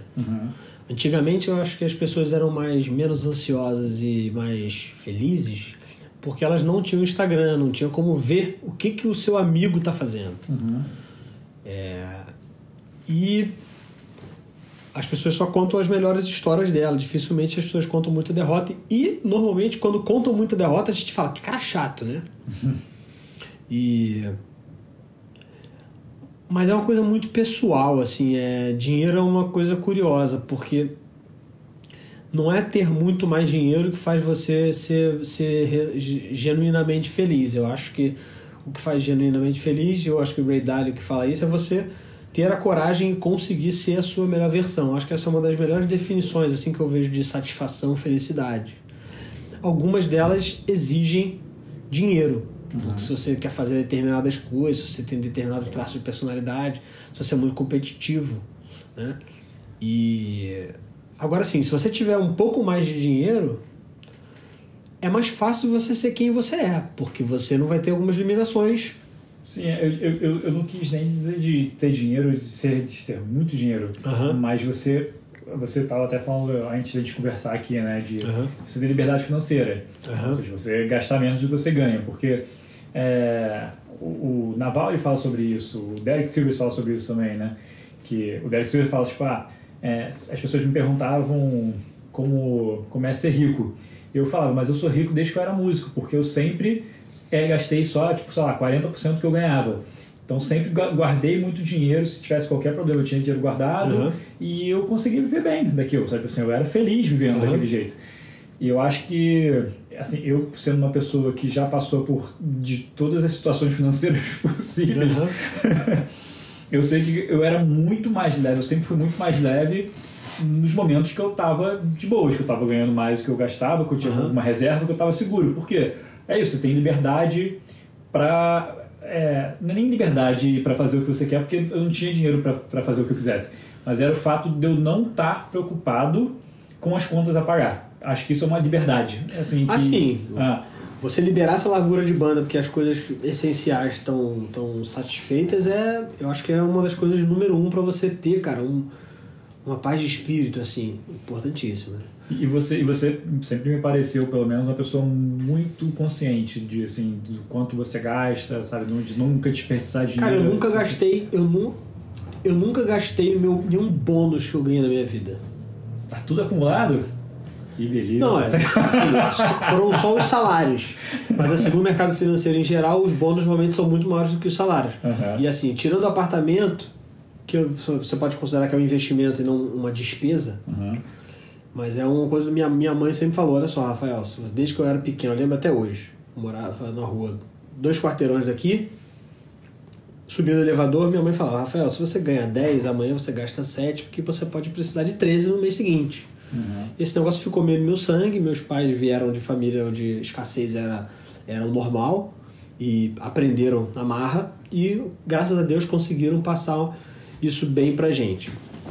Mas é, liberdade não é você ter muito dinheiro, liberdade é você ser dono do seu nariz. Uhum. Só que assim, os hábitos, os hábitos de, de, de gastos que você adquire vão fazer total diferença. E tem algumas, algumas coisas importantes, alguns vetores aí a gente, a, a, que merecem uma reflexão, que é quem é mais rico? É um cara que ganha 10 e gasta 5, ganha 10 mil e gasta 5 mil, ou um cara que ganha 50 mil e gasta 50 mil? Vamos, vamos supor que, obviamente, essa, esse cara que ganha 10 e gasta 5, ele também tem uma satisfação mínima naquelas coisas. Ele prioriza bem os gastos dele e ele uhum. sabe o que, que ele quer quando ele gasta o dinheiro. Eu já notei, por exemplo, que o que me dá satisfação não é estar um hotel cinco estrelas e nem estar em um lugar sofisticado e diferente. Uhum. Apesar de eu gostar muito de ir a lugares de que ninguém foi e que quando eu digo que vou as pessoas perguntam, mas você vai fazer o que lá? né? É, de ser, digamos, diferente, exótico. Mas é muito mais relevante para mim com quem eu tô. Sim. E qual é o meu estado de espírito quando eu tô lá. Porque assim, eu já viajei sozinho para África do Sul e eu não aproveitei tanto a viagem porque eu estava entre empregos e eu estava inseguro do que, que eu ia fazer, onde que eu ia trabalhar depois. E eu já fui para lugares muito merdas, considerando todos os outros que eu já fui, e que as viagens foram extremamente memoráveis. Por exemplo, um carnaval em Pompéu, interior de Minas, numa casa que devia ter 18 caras, 13 caras, sei lá, em três quartos, que era a casa na espelunca, mas era carnaval, bagunça, não sei o quê. Qual é a diferença? Quais, quais são as histórias memoráveis que a gente leva da vida? Sim. Você vai lembrar que você, nossa, eu fiquei no Hilton, no Four Seasons, em Singapura, e era um lençol de seda. Uhum. Cara, isso é igual você tirar é, para mim, né? Óbvio que as pessoas são diferentes. É igual você tirar uma certificação do Mensa. Que Mensa? Mensa é uma é uma é um, um clubezinho que tem no mundo inteiro de pessoas que tem 2% mais inteligente do mundo. Ah. Quando você chega para uma mulher e fala assim, cara, tudo bom, gata? Aí, sou do Mensa. ela vai falar, cara, quem é esse babaca? Porque um ela vai saber o que é Mensa, se você explicar, ela vai falar, caraca, eu só queria dar um beijo na boca. Então, assim, quando você vai para um lugar, às vezes, desse ultra sofisticado, se você for querer tirar a vantagem e falar assim, não, porque eu tomei um vinho de não sei o que, não sei o que. A maioria das pessoas, elas vão curtir o seguinte: tomei aquele vinho, fiquei doidão, e depois eu zoei a noite inteira com um monte de gente fazendo um monte de besteira. Uhum. Entendeu? E. Então, o dinheiro, voltando pro. O cara que ganha 10 ele gasta 5 e o cara que ganha 50 e gasta 50, eles têm uma diferença. Que é um, todo mês que ele trabalha, ele ganha um mês de férias. E se ele quiser mudar de vida e falar pro chefe dele, não quero mais estar aqui, etc., ele pode ir embora dali e fazer o que ele quiser. E se ele passar fazendo isso e ele ainda estiver investindo esses 5 mil minimamente bem, conforme o tempo vai passando, aquele primeiro mês que ele economizou 5 mil já virou um mês e meio, já virou dois meses. Agora, o cara que ganha assim, e, e, é mais fácil você arranjar um emprego de 10 do que um emprego de 50. Uhum. Agora, e o cara, quando ele, se ele tiver for demitido e ele tiver que cortar um pouco o gasto, ele já está acostumado a gastar 5. Agora, o cara que gasta 50, para ele voltar, dizer para todo mundo que ele, putz, foi mal, eu não posso tomar esse vinho aqui, não posso viajar de executivo porque tomei. O constrangimento e o ego é muito, muito poderoso, é muito complicado. Então tem o meio termo. Você nunca pode também querer, vou economizar 90% do meu salário e viver só com pô, pão e água, Aham. porque aí a minha vida fica muito assim. Você não consegue restringir tudo sempre, porque sempre tem um cara que não tem nada e ele sempre vai vender o serviço dele mais barato que você. Então não adianta você ser sempre o mais miserável, querer fazer sempre, porque, cara, a vida também não é- é para ser escassa nesse ponto, só é para você priorizar. Se você puder optar em tomar cerveja com os amigos se uma cerveja mais barata, mas estar com os seus amigos é melhor do que você não vou tomar, não vou encontrar os meus amigos que eu não quero gastar nenhum dinheiro Uhum. né? E o cara de 50 mil também tem muito menos empregos de 50 mil para ele poder conseguir é, arranjar outro. Eu não sei se eu falo isso de uma, de uma postura de insegurança, né? Porque normalmente o cara de 50 mil ele gasta 50 mil porque ele tem a confi- autoconfiança de que, cara, aquilo ali vai dar sempre certo e tudo mais. Tem um equilíbrio nesse pensamento. Mas o meio termo acho que é muito poderoso, porque é muito bom você Fala, pô, não quero trabalhar mais nesse lugar de 50 mil, não. Tô meio cansado, tô fazendo esse negócio não é muito bem que eu quero, não tô afim mais de ficar viajando pra caramba e quero se dar uma relaxada. Às vezes a pessoa não tem essa oportunidade. Então é liberdade financeira, você poder ir juntando para conforme o tempo vai passando, você ter mais grau de liberdade. Com esse cara eu quero trabalhar, fazendo isso eu quero fazer. É, quero montar meu próprio negócio que eu juntei aqui uma grana e tal. Isso eu acho que tem uma utilidade que as pessoas gastam muito tempo refletindo. E principalmente porque a maioria dos gastos que a gente tem tem muito pouco valor. Se você olhar para trás na sua vida, quando você ganhava menos e fazia outras coisas e estava satisfeito, é porque a sua expectativa e as coisas que você consumia acho que traziam mais satisfação do que às vezes o que a gente faz hoje. É, é, com certeza, é, com quem você faz as coisas é muito mais importante do que como, né? Assim, pelo menos eu tenho isso pra mim em quase tudo. Pra mim, eu acho que é muito, muito, muito, muito. Ah. Tirando coisas novas, às vezes, que você. Sim. Ah, Quando você vai conhecer um negócio novo, mas. é, mas, Tudo mas fica tem- velho. Que é uma, é uma satisfação instantânea ali também, né? É, uma dopamina ali, é um. é. Porque, é, cara, eu, eu, eu fui aprendendo isso ao longo da vida. Eu sempre tive muito muitos amigos próximos, né? Eu sempre tive essa sorte, né? Uhum. E meus amigos são meus amigos até hoje, enfim. E, e eu, eu percebi isso, especialmente quando eu comecei a viajar. Sabe, que às vezes eu fazia uma viagem que de repente estava com uma pessoa que não- se encaixava tão bem, mas porque ah, foi a pessoa que, que deu para viajar e tudo mais.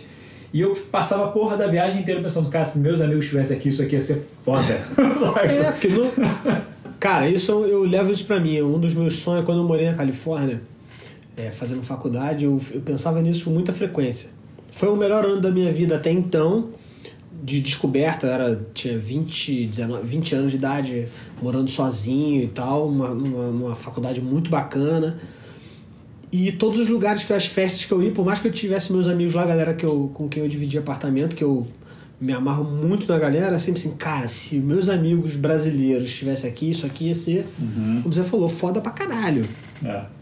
E- Isso e- acontece e, assim, sempre. Esse exemplo é bom porque assim, a viagem em si já é uma coisa que causa um, não, assim, a gente, a- um momento sempre de felicidade, né? Pelo menos para quem gosta de viajar, você, O Derek. Sivers fala e tem um lembrete, não sei se é mensal ou semanal no meu celular, que é, é mudanças geram memórias. Uhum. Então, assim, todo lugar que você vai que tem uma coisa diferente, normalmente é uma forma de você criar uma memória. É. E o, eu, assim, eu acho que o momento que eu tenho para mim hoje como mais feliz da minha vida foi foi meu casamento. Você tava lá, né? Demais. que o foi muito engraçado porque eu e a Gabi a gente casou quem não sabe a gente casou em Amsterdã e porque a gente queria fazer um casamento pequeno só com as pessoas que a gente amava e foi o único jeito que a gente encontrou de fazer isso de É. fato Excluir as pessoas por dificuldade. exatamente e aí quando a gente a gente foi para lá um, é, um tempo antes a gente nem ia para lá na verdade. A gente a Gabi ia apresentar um seminário em Valência a gente aproveitou para ir lá para resolver as coisas do casamento. E eu lembro que a gente foi num lugar e pensou assim cara imagina todos os nossos amigos aqui e tal.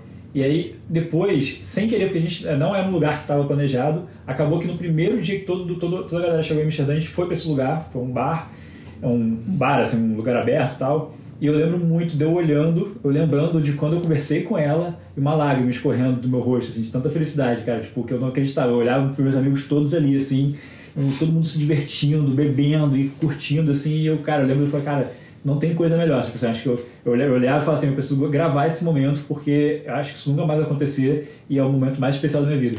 Vai fazer, vai acontecer, é só planejar e combinar com a Sim. galera. Mas é, pô, é, é, essa coisa de você estar tá com os amigos é muito importante, cara. Assim, é, é, muito mais importante do que qualquer coisa, né? Cara, tudo, tudo é muito pessoal, mas não dá, não, não dá pra ser o chato de falar que tudo é genérico sempre para tudo, né? Sim. E, mas eu concordo pra, contigo plenamente.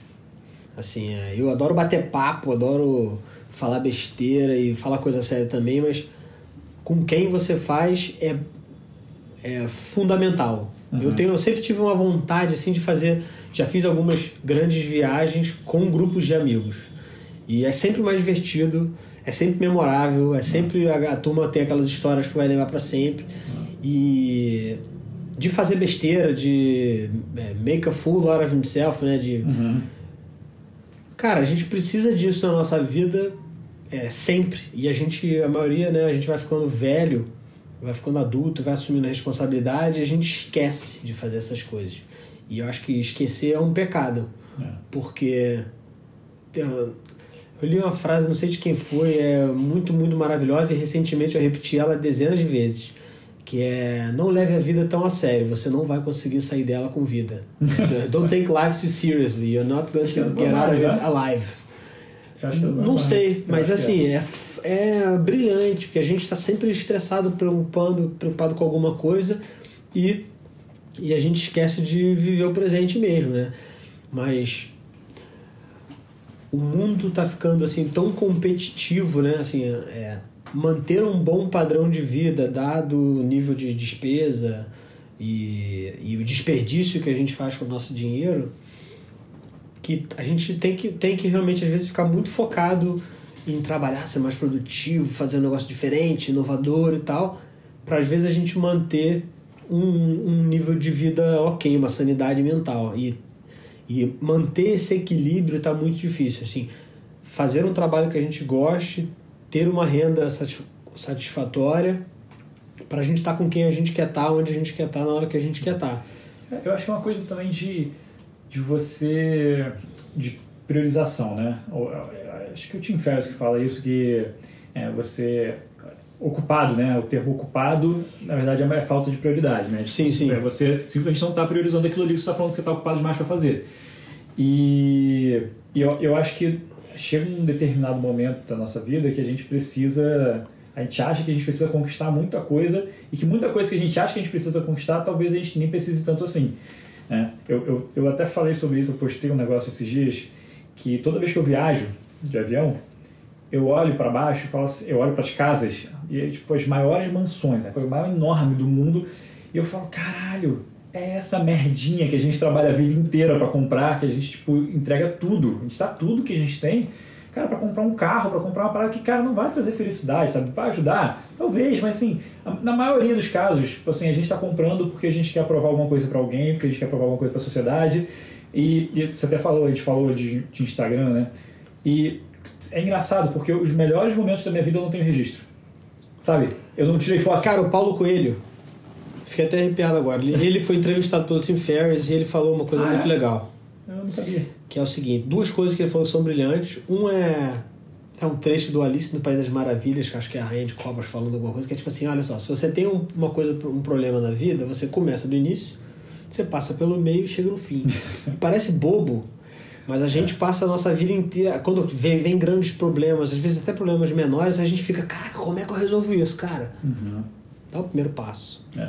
Depois você dá o segundo, terceiro, quarto e depois você resolve, chega no fim. Cara, então essa simplicidade eu achei muito poderosa. Posso dar uma dica de um livro que eu estou lendo, estou terminando agora e que eu achei sensacional, que fala exatamente sobre isso, que é O Obstáculo ao Caminho. Já li. Cara, do Ryan Holiday. Isso, Ryan Holiday. Muito bom, ele fala exatamente sobre isso.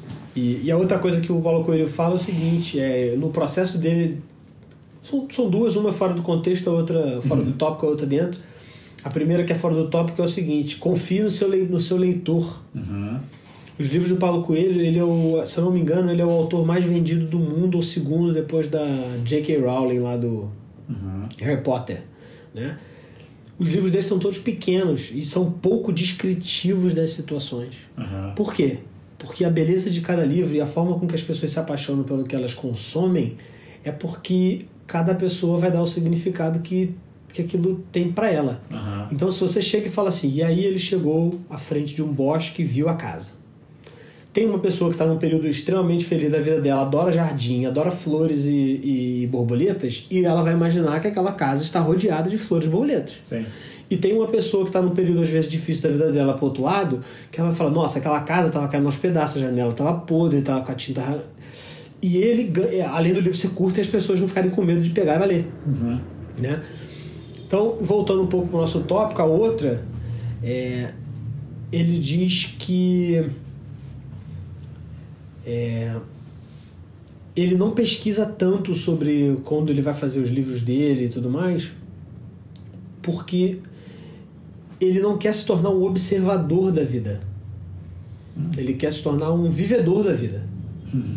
E esse lance de, de, por exemplo, rede social e tudo mais, você acabou de falar o exemplo, você não lembra de ter, não ter registro dos melhores momentos da minha vida.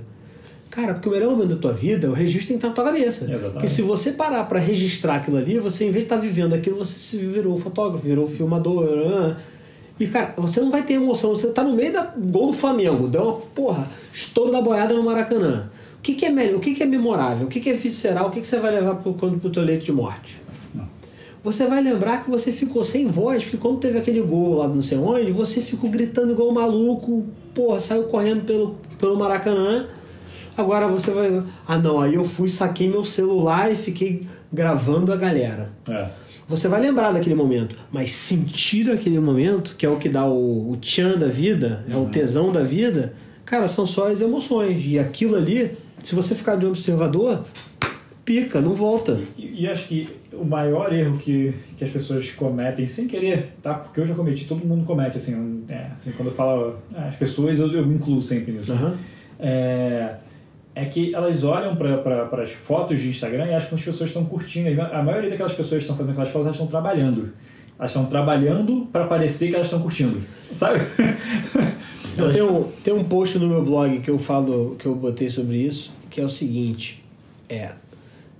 Não vou entrar no detalhe da, da, da estatística aqui, mas assim, se você tiver um grupo de 50 pessoas, é, a probabilidade de qualquer das 50, duas delas, fazer aniversário da mesma data, eu acho que é acima de 95%. Quando normalmente eu pergunto para alguém, eu falo, ah, 5%, uhum. 2,50% vai dar, vai dar é, 4%, é 95%.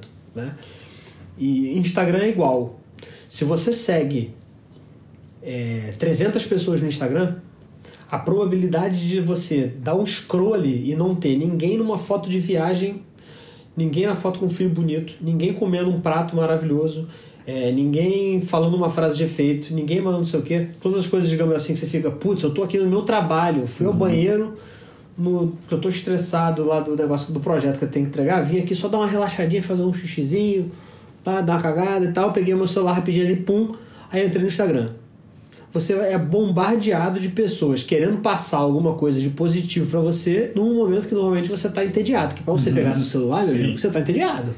Ou a conversa do, na tua sala tá uma merda, ou tua esposa tá vendo lá um negócio na televisão e você não gosta, não sei o quê. Então, é, a gente não consegue mais se divertir. E a gente começa a querer, por hábito, sei lá o que que por que, que esse negócio ficou tão evidente, tão viralizou de tal forma, acho que é por, por vícios que o ser humano tem, uhum. gatilho de dopamina, isso aqui. Cara, a gente não consegue mais ficar no momento. Então Sim. a gente está sempre querendo viver aquilo ali para alguém. É.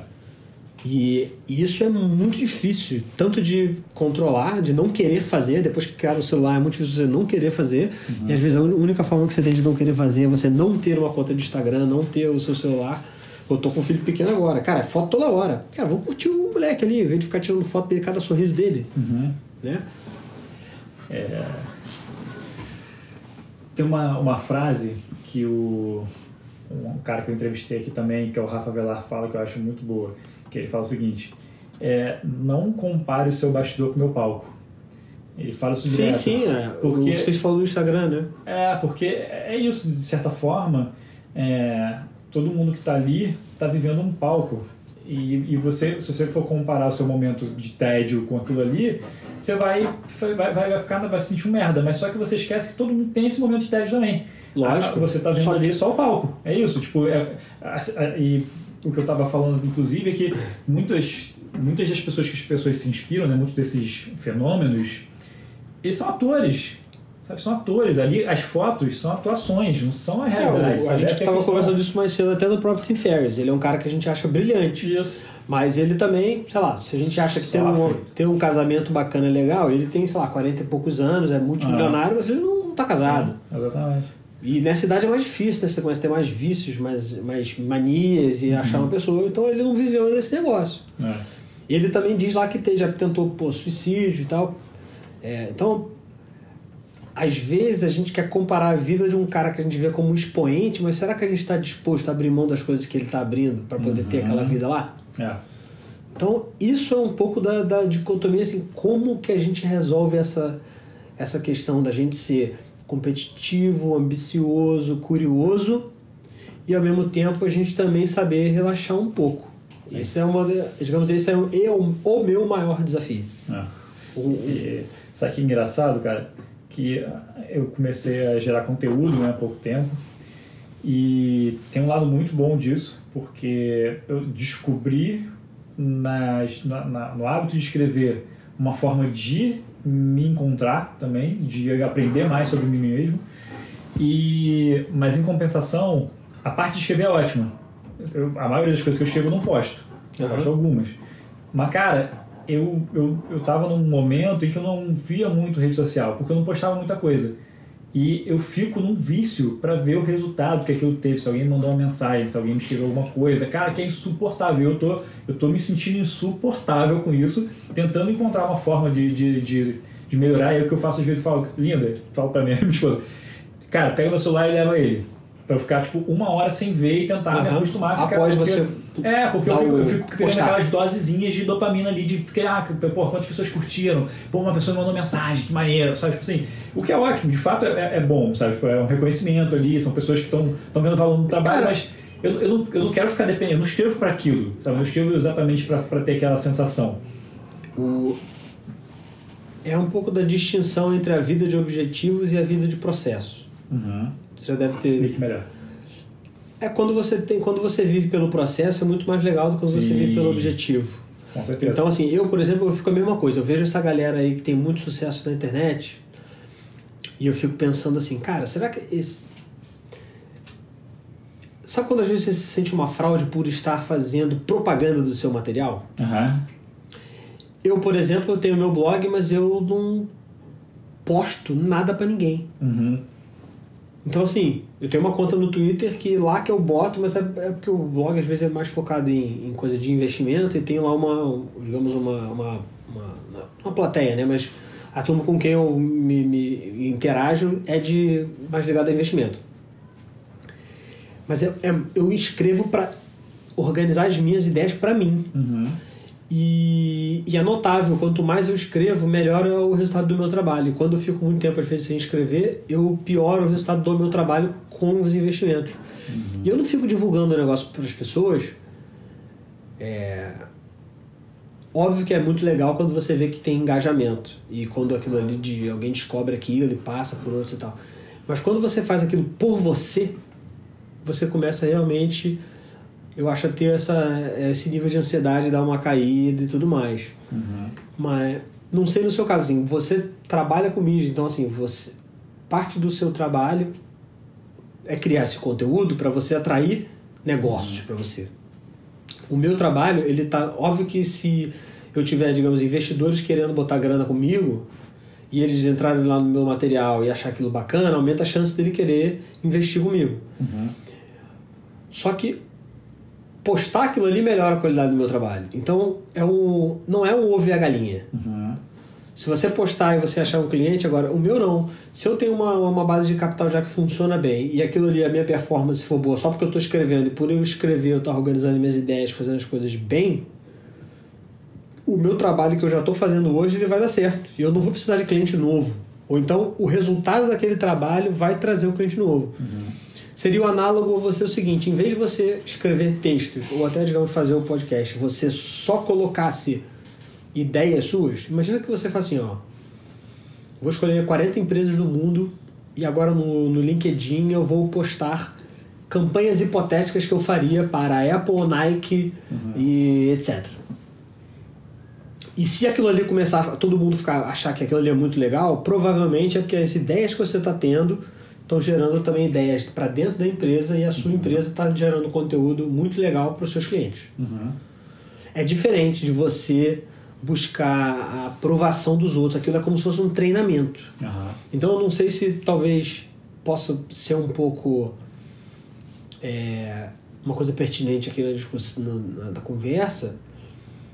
Será que as coisas que você posta na internet, o conteúdo que você gera, é, ele está sendo o mesmo material que você, por exemplo, vende Uhum. e gera o retorno para o seu negócio? Porque tem essa questão. Sim. Tipo, o, o Seth Godin trabalha com marketing. Então, tudo aquilo que ele está ali gerando no, no blog dele são coisas que ele pode levar para dentro da empresa dele e aplicar. Uhum. Ah, O, o, o Seth ele fala uma parada que é o que eu tenho tentado fazer. O, o, Seth, Seth é o, o Seth ele é tipo a pessoa mais sensacional pra mim de todos os tempos, né? Assim, tipo, É, eu, eu admiro muito. e ele. Eu tava ouvindo esses dias uma entrevista com ele em que ele fala que ele não faz analytics, né? Ou seja, ele não, não vê nada do que acontece no blog dele. Não sei se é verdade, mas ele fala isso, que ele não, Eu sou assim. ah, e aí ele fala o seguinte, e eu, eu concordo com ele, que ele fala, ele fala assim, nada do que eu conseguir entender ali de dados vai me fazer escrever melhor. Aí ele fala, porque eu não escrevo para dar resultado, eu escrevo as coisas que eu observo.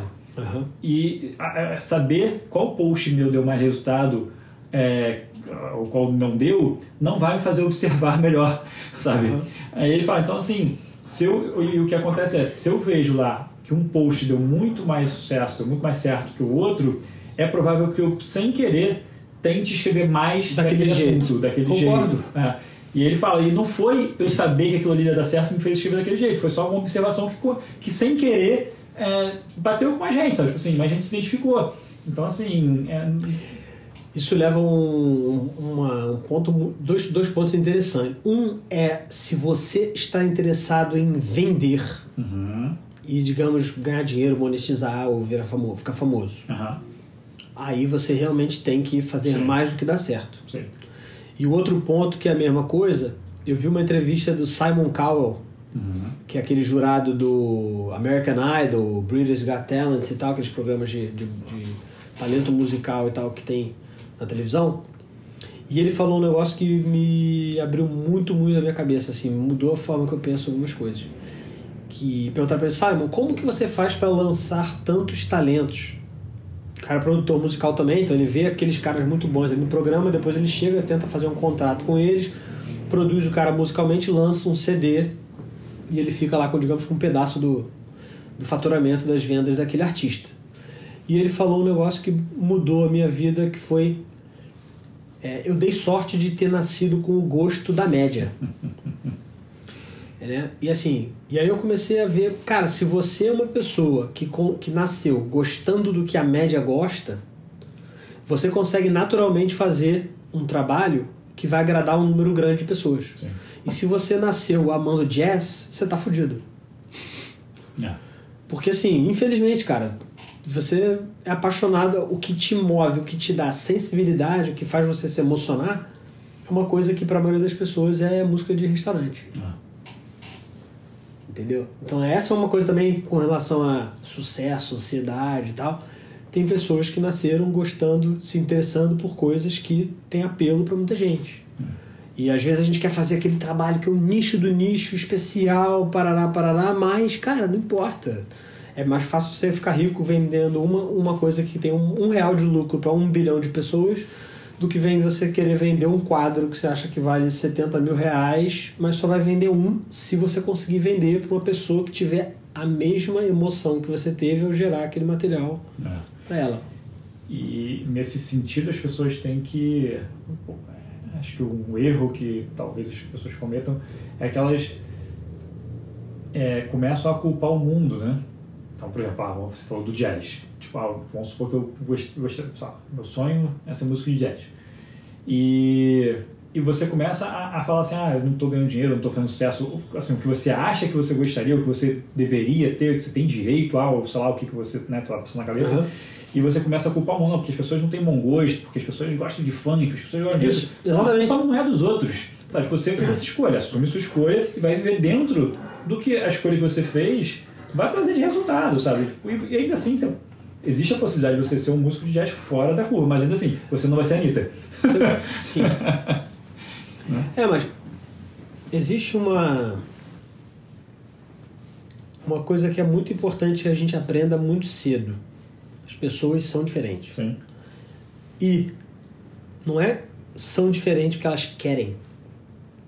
É, são diferentes porque elas têm um brain wiring ali, um, uma rede neural diferente, ponto. Uhum. Tem gente que nasceu, eu li um livro que também mudou minha vida, chamado On Being Certain. Acho que o nome do cara é Robert Burton. É... E basicamente o que o cara fala é, cara, as pessoas são diferentes neuroquimicamente. Uhum.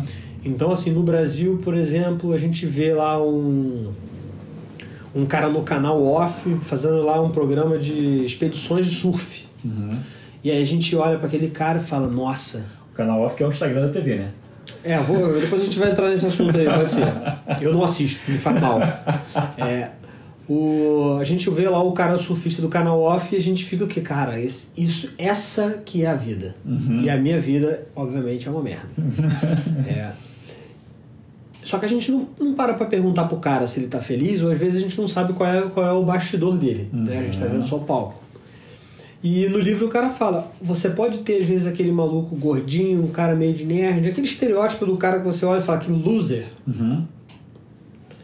que só gosta de ficar jogando videogame em casa, come uma batatinha Ruffles ali no sofá, vê o Netflix, joga um videogamezinho, toma uma cervejinha, vê um futebol na televisão e aquele cara ali é o tipo as mulheres em geral não gostariam de dar pra esse cara. Uhum. Só que esse cara, exatamente com essa descrição que eu, te, que, que eu dei aqui agora, neuroquimicamente ele é feliz. Uhum. E o cara que tá, só consegue a felicidade, tipo, neuroquimicamente, essa felicidade que esse loser que a gente botou aqui, comendo a Ruffles, vendo a- um- tomando a cervejinha escola latão e vendo aquele, aquele futebol de, do estadual na televisão, tá, tá ali amarradão, ele, neuroquimicamente, em termos de satisfação pessoal, ele tem exatamente o mesmo nível de satisfação pessoal, felicidade, que o cara do canal off só consegue ter se ele estiver viajando para os melhores picos para surfar no mundo. É. E aí, o que, que você quer ser? Você quer ter a felicidade que é quase impossível de ter? E esse cara que tá no pico, surfando a melhor onda, eu acho que alguns, eu não tô generalizando, mas provavelmente algum deles tá olhando pra uma mansão que tem na frente ali da praia do Havaí e falando assim, porra, Não, um dia eu- gostaria de ter essa mansão. Mas exatamente não é questão da mansão. Eu digo, só, Sim. eu digo só o seguinte, cara. As pessoas elas ficam projetando a felicidade delas, às vezes, em coisas que os outros. E é muito difícil hoje com mídia, celular, porque, cara, você é bombardeado. Que assim, o, o estereótipo de satisfação, felicidade, sucesso, dificílimo. E tem uma outra coisa que dificulta, né? O acesso ao herói ficou muito fácil. Aham, Antes era assim, cara, Michael Jackson. Aham. Michael Jackson tá lá nos Estados Unidos. O cara tá no palco no Maracanã, sei lá onde, fazendo show para aquelas pessoas, mas assim, eu nunca vou ter acesso a esse filho da puta. Aham. Então, o Michael Jackson, pô, o cara é artista, é famoso. Sim. Hoje em dia não. Hoje em dia a Anitta vai, manda um post, bota no blog dela lá, pô, queria muito que você estivesse aqui, dá um like se você não sei o quê. Você se sente próximo daquela pessoa. Sim. E por você se sentir próximo é mais fácil você se comparar. Antes não, antes aquele cara era o herói Sim. e você é o terráqueo, tranquilo, ba- bacana ali, com a batata frita ali no, no Queen Pizza, com teus amigos, com uma cervejinha. Agora não, agora é como se a Anitta e o Neymar estivessem do teu lado. É. Então você fala, cara, eu sou um bosta, porque o Neymar, aquele garoto de 20 e poucos anos, vai pro, pro, pra festa não sei onde lá, pega todo mundo, sei lá o que faz, sei lá o que todo mundo gostaria de fazer e não faz, e se compara o tempo todo. É, Antigamente não tinha isso, cara. O herói é o herói, o famoso era o famoso, hoje em dia o famoso é teu brother. é. E tem, tem uma, tem uma história engraçada. Uma vez eu fui tocar num apartamento é, com o Leandro, né? Que é, que é o vocalista da minha banda. Tocou no meu casamento. tocou seu casamento. E o Leandro, que é um dos meus melhores, um dos meus melhores amigos, ele, ele é uma das pessoas mais simples que eu conheço, né? E ele, ele, ele desde moleque, ele fala: se eu tiver o dinheiro pra, pra cerveja, eu tô feliz. Ele vive isso mesmo, assim, não, não é só discurso. pra fora. Durante muito tempo eu achei que fosse discurso, mas não é. Querendo dar uma de. É, de ah, Tô- não, tô bem na merda. É, exatamente. E ele é Não muito assim, ele vive disso. com pouco, vive bem com pouco. E aí a gente foi tocar numa cobertura que era animal, assim, cara, um lugar foda. E eu sempre fui muito ambicioso e eu olhei a cobertura e falei, caralho, porra. Maneiro. Maneiro, porra, um dia eu vou estar aqui. Eu tava invejando aquela vida, né? Sim. De certa forma. E aí, é, e Leandro cagando, é lógico. E a gente tocou e, de repente, os, os amigos dos donos da casa, né? Eles vieram sentar e falar com a gente, começaram a puxar assunto.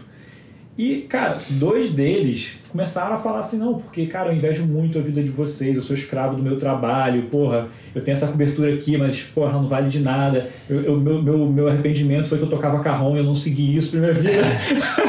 Ou seja, tava eu ali olhando para aquela cobertura e falando, puta que se que merda essa de vida. cobertura, que merda de tô aqui tocando esse carrão que tocou. E o cara tava ali, caralho, tipo, meu sonho é estar aqui tocando esse carrão. Mentira! Nem era meu sonho ter a cobertura, talvez, de fato, e nem era o dele estar ali no meu lugar. A gente É, tava... esse, é- esse é um pouco também daquele comentário. É, é, tem um pouco de verdade, Isso. mas se você for botar assim, vamos optar, Uhum. vamos ver quais são os prós e contras. é Aquele negócio, pô, tu quer ser jogador de futebol? Todo mundo só olha o lado bom, né? Olha o cara. Um, só olha o cara que tem sucesso, dois, só olha o cara fazendo gol, Sim. só olha o, cara, o estádio gritando o nome dele. Exatamente. Agora, você quer correr 20 km por dia treinando? Aham. Fazendo todo dia a mesma coisa, chutar Aham. 300 bolas por dia gol? É.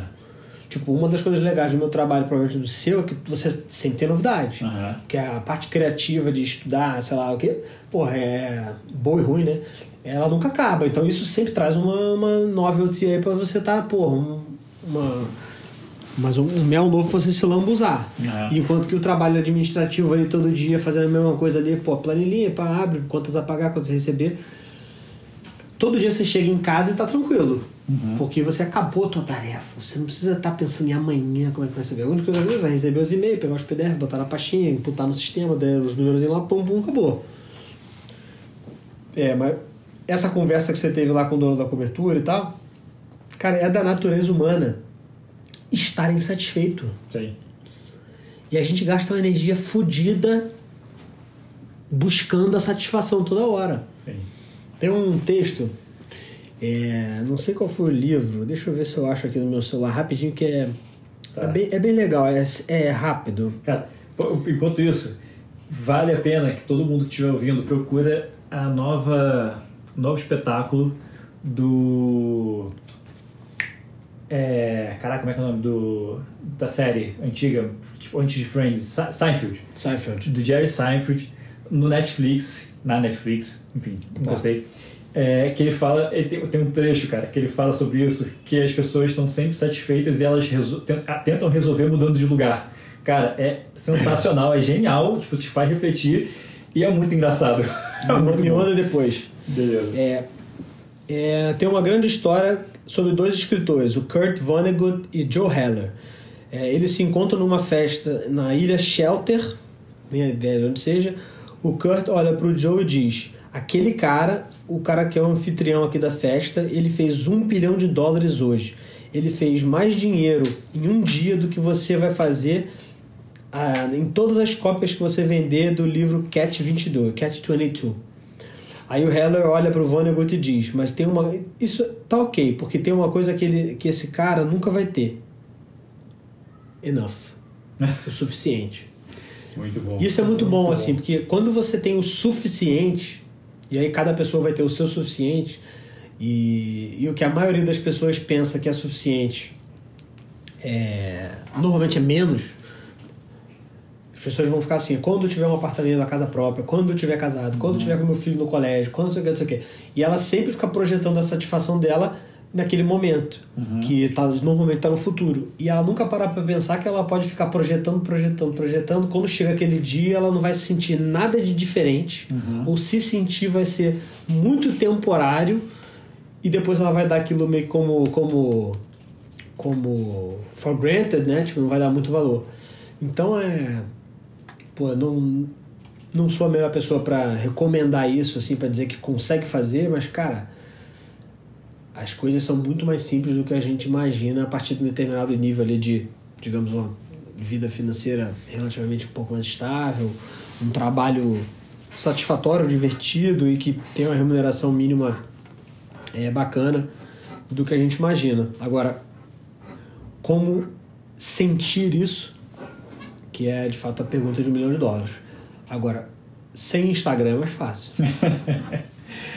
Tem um, é, um vídeo até que eu te mandei um tempo atrás, você lembra, do Clóvis de Barros? Sim, eu anotei no meu caderninho. É, que ele, acho que o resumo eu lembro é até sensacional, hoje. que ele fala que amor é igual a desejo, e aí desejo é igual a falta, né? E aí, nesse caso, a gente ama o que a gente deseja, deseja o que não tem, e normalmente a gente tem o que a gente não ama mais. e ele falou uma outra coisa muito bacana que eu não esqueço, que é o momento mais feliz é aquele que a gente não quer que acabe. É verdade. E aí eu entro numa outra coisa, num outro, uma outra coisa muito curiosa que não, não lembro agora de onde que foi que eu vi. Por que, que as drogas são tão atraentes? Porque as drogas nos mantêm no presente. Hum. Ninguém quando usa alguma droga, bebe pra caramba, ou fuma maconha, ou usa sei lá o quê, Tá pensando. fica pensando como é que ele vai fazer para acordar amanhã para trabalhar. Quando você era estagiário, que você pô, foi para aquela noitada terça-feira, aí chegou em casa às 5 da manhã, tendo que acordar às 7 para estar no trabalho às 8, 9. Uhum. Quando você tá na cerveja nas 3 horas da manhã, você não tá pensando que amanhã você vai trabalhar. E é por isso que aquele momento é tão memorável com teus amigos naquela hora. Né? E essa aqui é, eu acho que é, essa, por isso que eu acho que o ser humano se atrai tanto a é, drogas em geral, né? A, a, comida ali, a pizza que você está comendo, todas essas substâncias que mantêm você no presente e e por isso que você vai para um show é mais fácil você curtir o show quando você tomou várias cervejas em vez de você estar tá ali é, pensando, pô, não gosto tanto dessa banda, será que vai demorar muito para acabar esse show, né? Uhum. É. Vale a pena procurar depois esse vídeo, quem eu vou botar, ver se eu boto no, show na descrição, é. Porque, cara, é uma coisa que eu fico tentando lembrar, exatamente o que você falou, a gente fica projetando, projetando, projetando, né?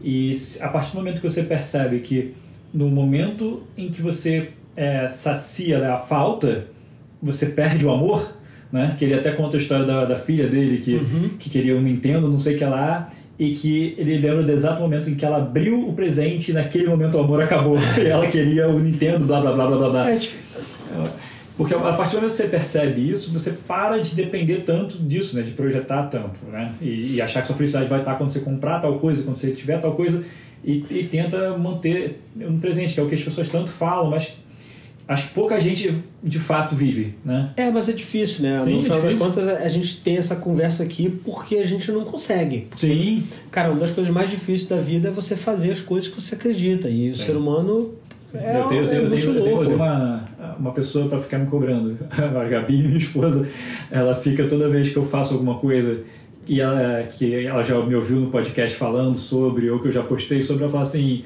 E aquela frase, hein? Fez? Fez? Ontem mesmo a gente estava tendo uma conversa e ela falou assim: é, impaciência com ações, paciência com resultados, não é isso que você prega? Isso é do Garvey, né? É do Navarro Afkan. É, Pelo menos eu ouvi dele, né? O, o Gary Vee tem uma, uma frase, a frase boa que é macro patience e micro speed. Ah, Que é tipo, cara, velocidade para as coisas pequenas do dia a dia e paciência para as coisas grandes Uhum. que elas realmente acontecem quando o tempo vai passando e você vai fazendo as outras micro, micro things, as coisas pequenininhas. Isso é importante, com certeza. Muito bom. É, cara, deixa eu te perguntar uma coisa. Se você pudesse falar pro seu eu de 10, 15 anos atrás, ou você pode voltar em algum momento que você acha que faz sentido, é, e pudesse falar para ele ter calma em alguma coisa, que, seria isso? Tem, você lembra de algum momento específico assim que você de repente voltaria e falar assim, cara, tenha mais calma nisso aqui, nesse ponto? Eu acho que eu vou fazer tipo do. Acho que foi o Gustavo Mota, Aham. que falou que no caso ia falar não, vai mais rápido. Eu acho que eu talvez fosse mais nessa linha do vai mais rápido. Mas. É, se eu fosse dar algum conselho, eu acho que eu daria o conselho mais de, cara, seja mais responsável pelas coisas que acontecem na sua vida e culpe menos os outros. Uhum. Importante. Importante. Isso é você ser o dono do seu destino e você contar a história da tua vida é muito importante. É. Muito importante. É, a, a- a gente tem o hábito de, de usar os outros, culpar os outros como bengala, né, de certa forma. Com certeza. E É. foi bom você ter, ter sido demitido. Porque quando. E, e eu ter sido demitido e já estava com a cabeça de montar a empresa e ter montado a empresa. Porque foi a única forma que. Quando você é o único responsável pelo sucesso daquilo, você não tem mais ninguém a culpar Sim. pela derrota. É. Então isso é uma coisa que é muito útil. Sim. É, eu, eu, eu tava conversando isso com, com a Gabi, porque o meu sócio está saindo da agência, né? E, e eu fiquei tentando pensar o que eu ia fazer, se eu ia trazer alguém, cheguei a conversar com algumas pessoas e tudo mais. E depois eu parei e pensei assim, cara, acho que eu vou ficar um tempo assim, porque é o único momento de eu não culpar ninguém, ninguém pelo insucesso ou por qualquer coisa de errado. A culpa é vai ser 100% minha. Já era para ser, pra ser, mas Sim. agora não tenho nem desculpa, sabe? Com certeza. Ah. Isso, é, isso é muito importante. Accountability é muito importante. E a gente, só nessas situações mais extremas, onde você, por não ter ninguém, que você realmente consegue ser 100% ah. accountable. É e não é o ideal, porque fazer as coisas sozinho é muito difícil. Uhum. Mas às vezes é uma forma que a gente precisa para amadurecer. Sim. É, quais foram os três livros que mais influenciaram, assim, que mais impactaram sua vida de alguma forma? Acho que Viktor Frankl, é... como é que é o nome? Em Busca do Sentido em português. Sentido. É. Eu conheci o livro, eu comprei todos os livros que são muito importantes, eu compro várias várias cópias e dou de presente. A única coisa que eu dou de presente para as pessoas é livro. É, salvo raras exceções quando eu acho aquele negócio para aquela pessoa que tem muita cara dela. E eu uhum. nunca dou, raramente eu dou presente de bobeira, assim, aniversário. Uhum. É, Man Searching for Meaning, do Viktor Frankl, que é uma mensagem muito bacana de você gostar de fato de alguma coisa, né, para você poder fazer, vez de viver por aqui. Quando você realmente precisa de uma coisa, você tem um sentido, um propósito. Essa palavra propósito, gratidão e viraram palavras ah, tem várias. Tá, tá muito mainstream, assim, tá até chato de falar sobre o assunto, mas é, é muito mais fácil você por isso, a necessidade de fazer pular. Quando o propósito, normalmente, um pai, quando tem um filho, e ele vai e trabalha sem reclamar porque ele tem aquela criança ali para cuidar. Então, de fato, faz muita diferença na vida. É outro livro que eu vi que é muito bacana, O Alquimista, do Paulo Coelho. E eu li por causa do Tim Ferriss. É... Hoje eu vi na tua lista lá, eu até procurei na minha estante onde estava. E acho muito bacana esse lance da lenda pessoal, de, de acreditar que as coisas vão meio que acontecendo na sequência na, na tua vida e tal. Tô, tô, vou pegar para reler. Achei muito bacana, fez uma diferença em ter essa coragem de desbravar e ter um pouco mais de aventura e tal. E, é... Tem os livros que são mais, mais coisas meio científicas. O Why We Sleep, do Matthew Walker. Que basicamente o cara fala, ó, dormir é coisa mais, uma das coisas mais importantes na tua vida. E contrário à maioria das pessoas que acham que quanto menos dorme, mais espetacular vai ser, cuidado que você pode ficar com demência, esquizofrenia ou Alzheimer quando você ficar velho. Porque assim, dormir é uma das coisas mais importantes para você é, cuidar das suas faculdades mentais.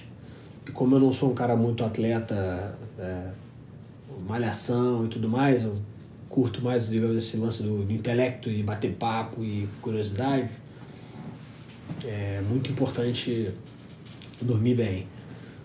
É, autocontrole emocional, autocontrole para alimentação, é, bem-estar, um monte de coisa assim. Eu recomendo muito, muito, muito esse livro para a saúde. É... Deixa eu ver se tem mais algum.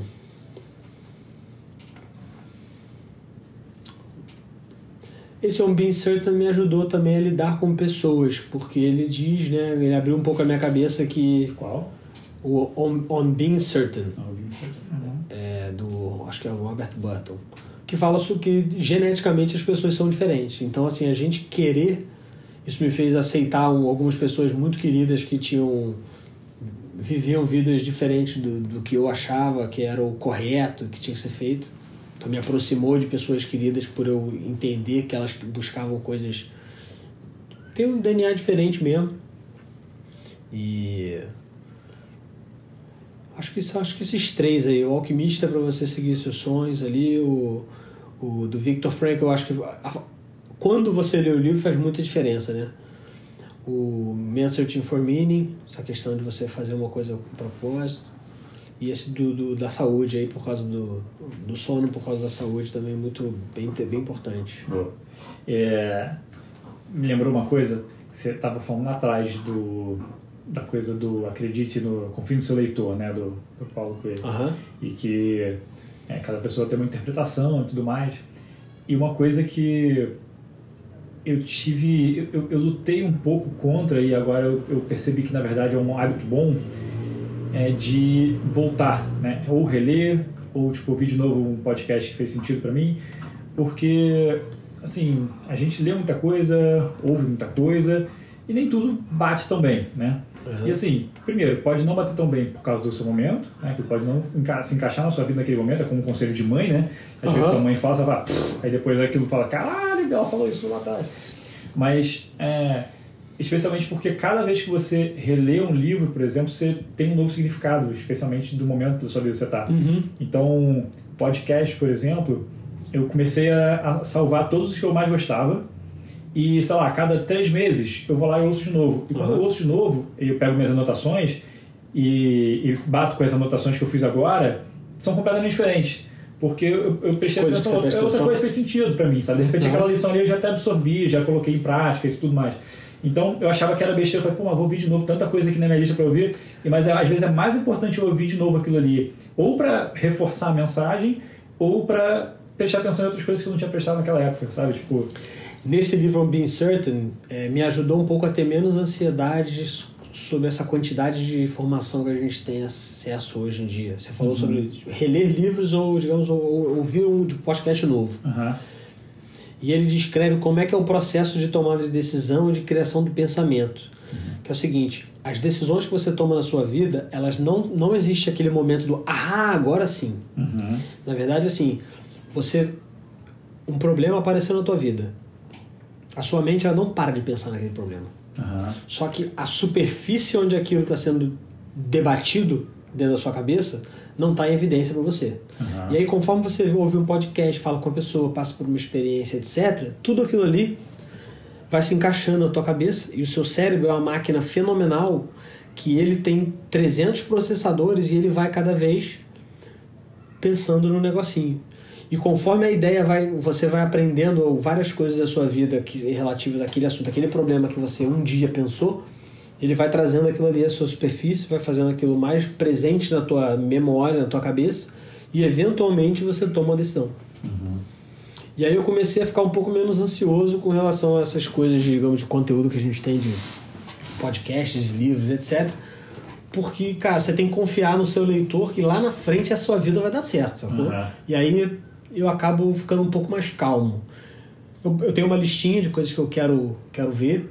Às vezes eu pego um negócio do Twitter, aí você manda alguma coisa e tal. Eu vou anotando aquela lista e o meu nível de ansiedade e inquietação por não acabar com aquela lista, ele cai. Ah, de vez em quando eu vou dar uma volta com o cachorro na rua aqui, começo a ouvir. um. Aí vou lá e vou duas, três voltas com o cachorro de 15 minutos cada um, eu vou e mato uma, não fico naquela assim, e agora? O que, que eu vou fazer? Qual é a ordem das coisas? O Steve Aham. Jobs tem um commencement speech de Stanford 2004 que ele fala isso.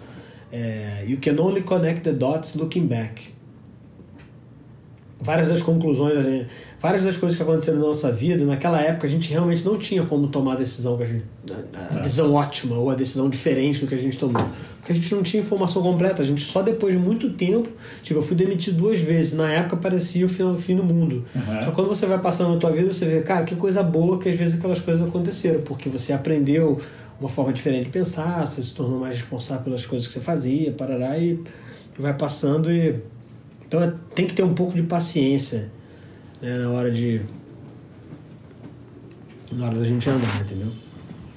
E qual foi o melhor conselho que você já recebeu? Melhor conselho.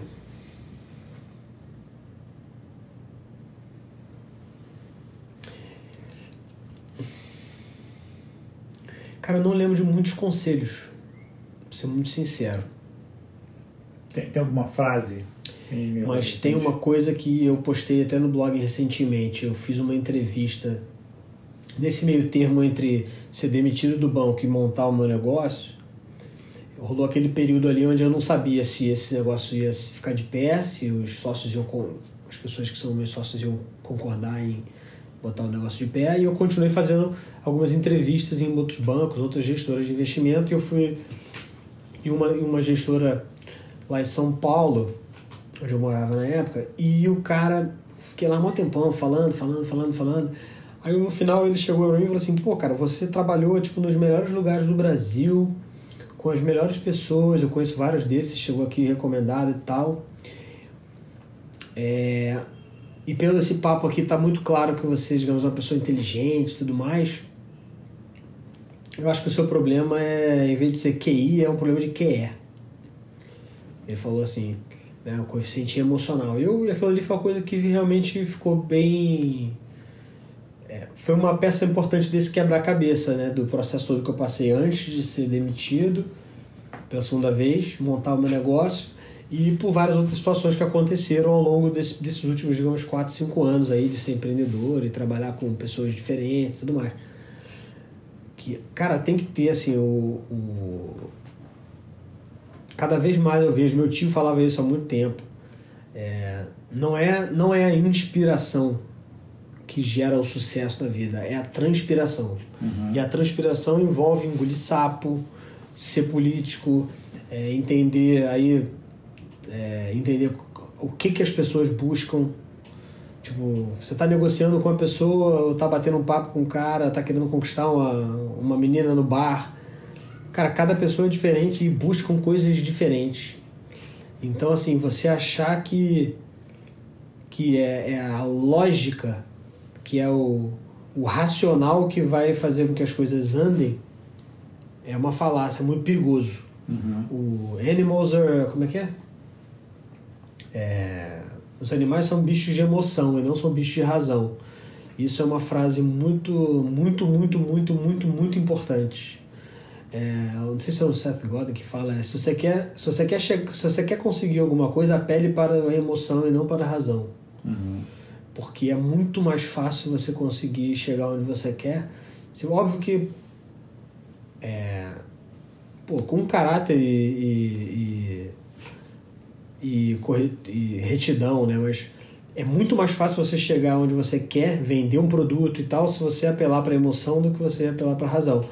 E eu sempre me achei uma pessoa muito racional e eu era, digamos, ou me orgulhava disso. Eu vejo cada vez mais que isso talvez tenha tido um preço alto. Paguei um preço alto ao longo da minha vida e é, e sem precisar, porque assim, você às vezes apelar para emoção não quer dizer que você queira passar ninguém para trás, é só que você está querendo tomar uma que, uma que um resultado seja atingido, mas que a pessoa esteja satisfeita pelos motivos dela. Uhum. Apesar do que o que importa às vezes é você fazer aquele negócio bem feito. Uhum. Né? Você chega lá para um cara e fala assim, não, vou fazer essa campanha aqui para você porque você vai ganhar. É... Tem outro livro também que é muito importante, mas eu li muito pouco tempo, então não dá para fazer que ele, digamos, mudou a minha vida. Mas o nome do livro se chama é, esse normalmente eu não gosto de contar, porque é meio que um segredo. porque ele é muito útil. Quando alguém descobre as táticas, elas começam a perceber. Mas o nome do livro é.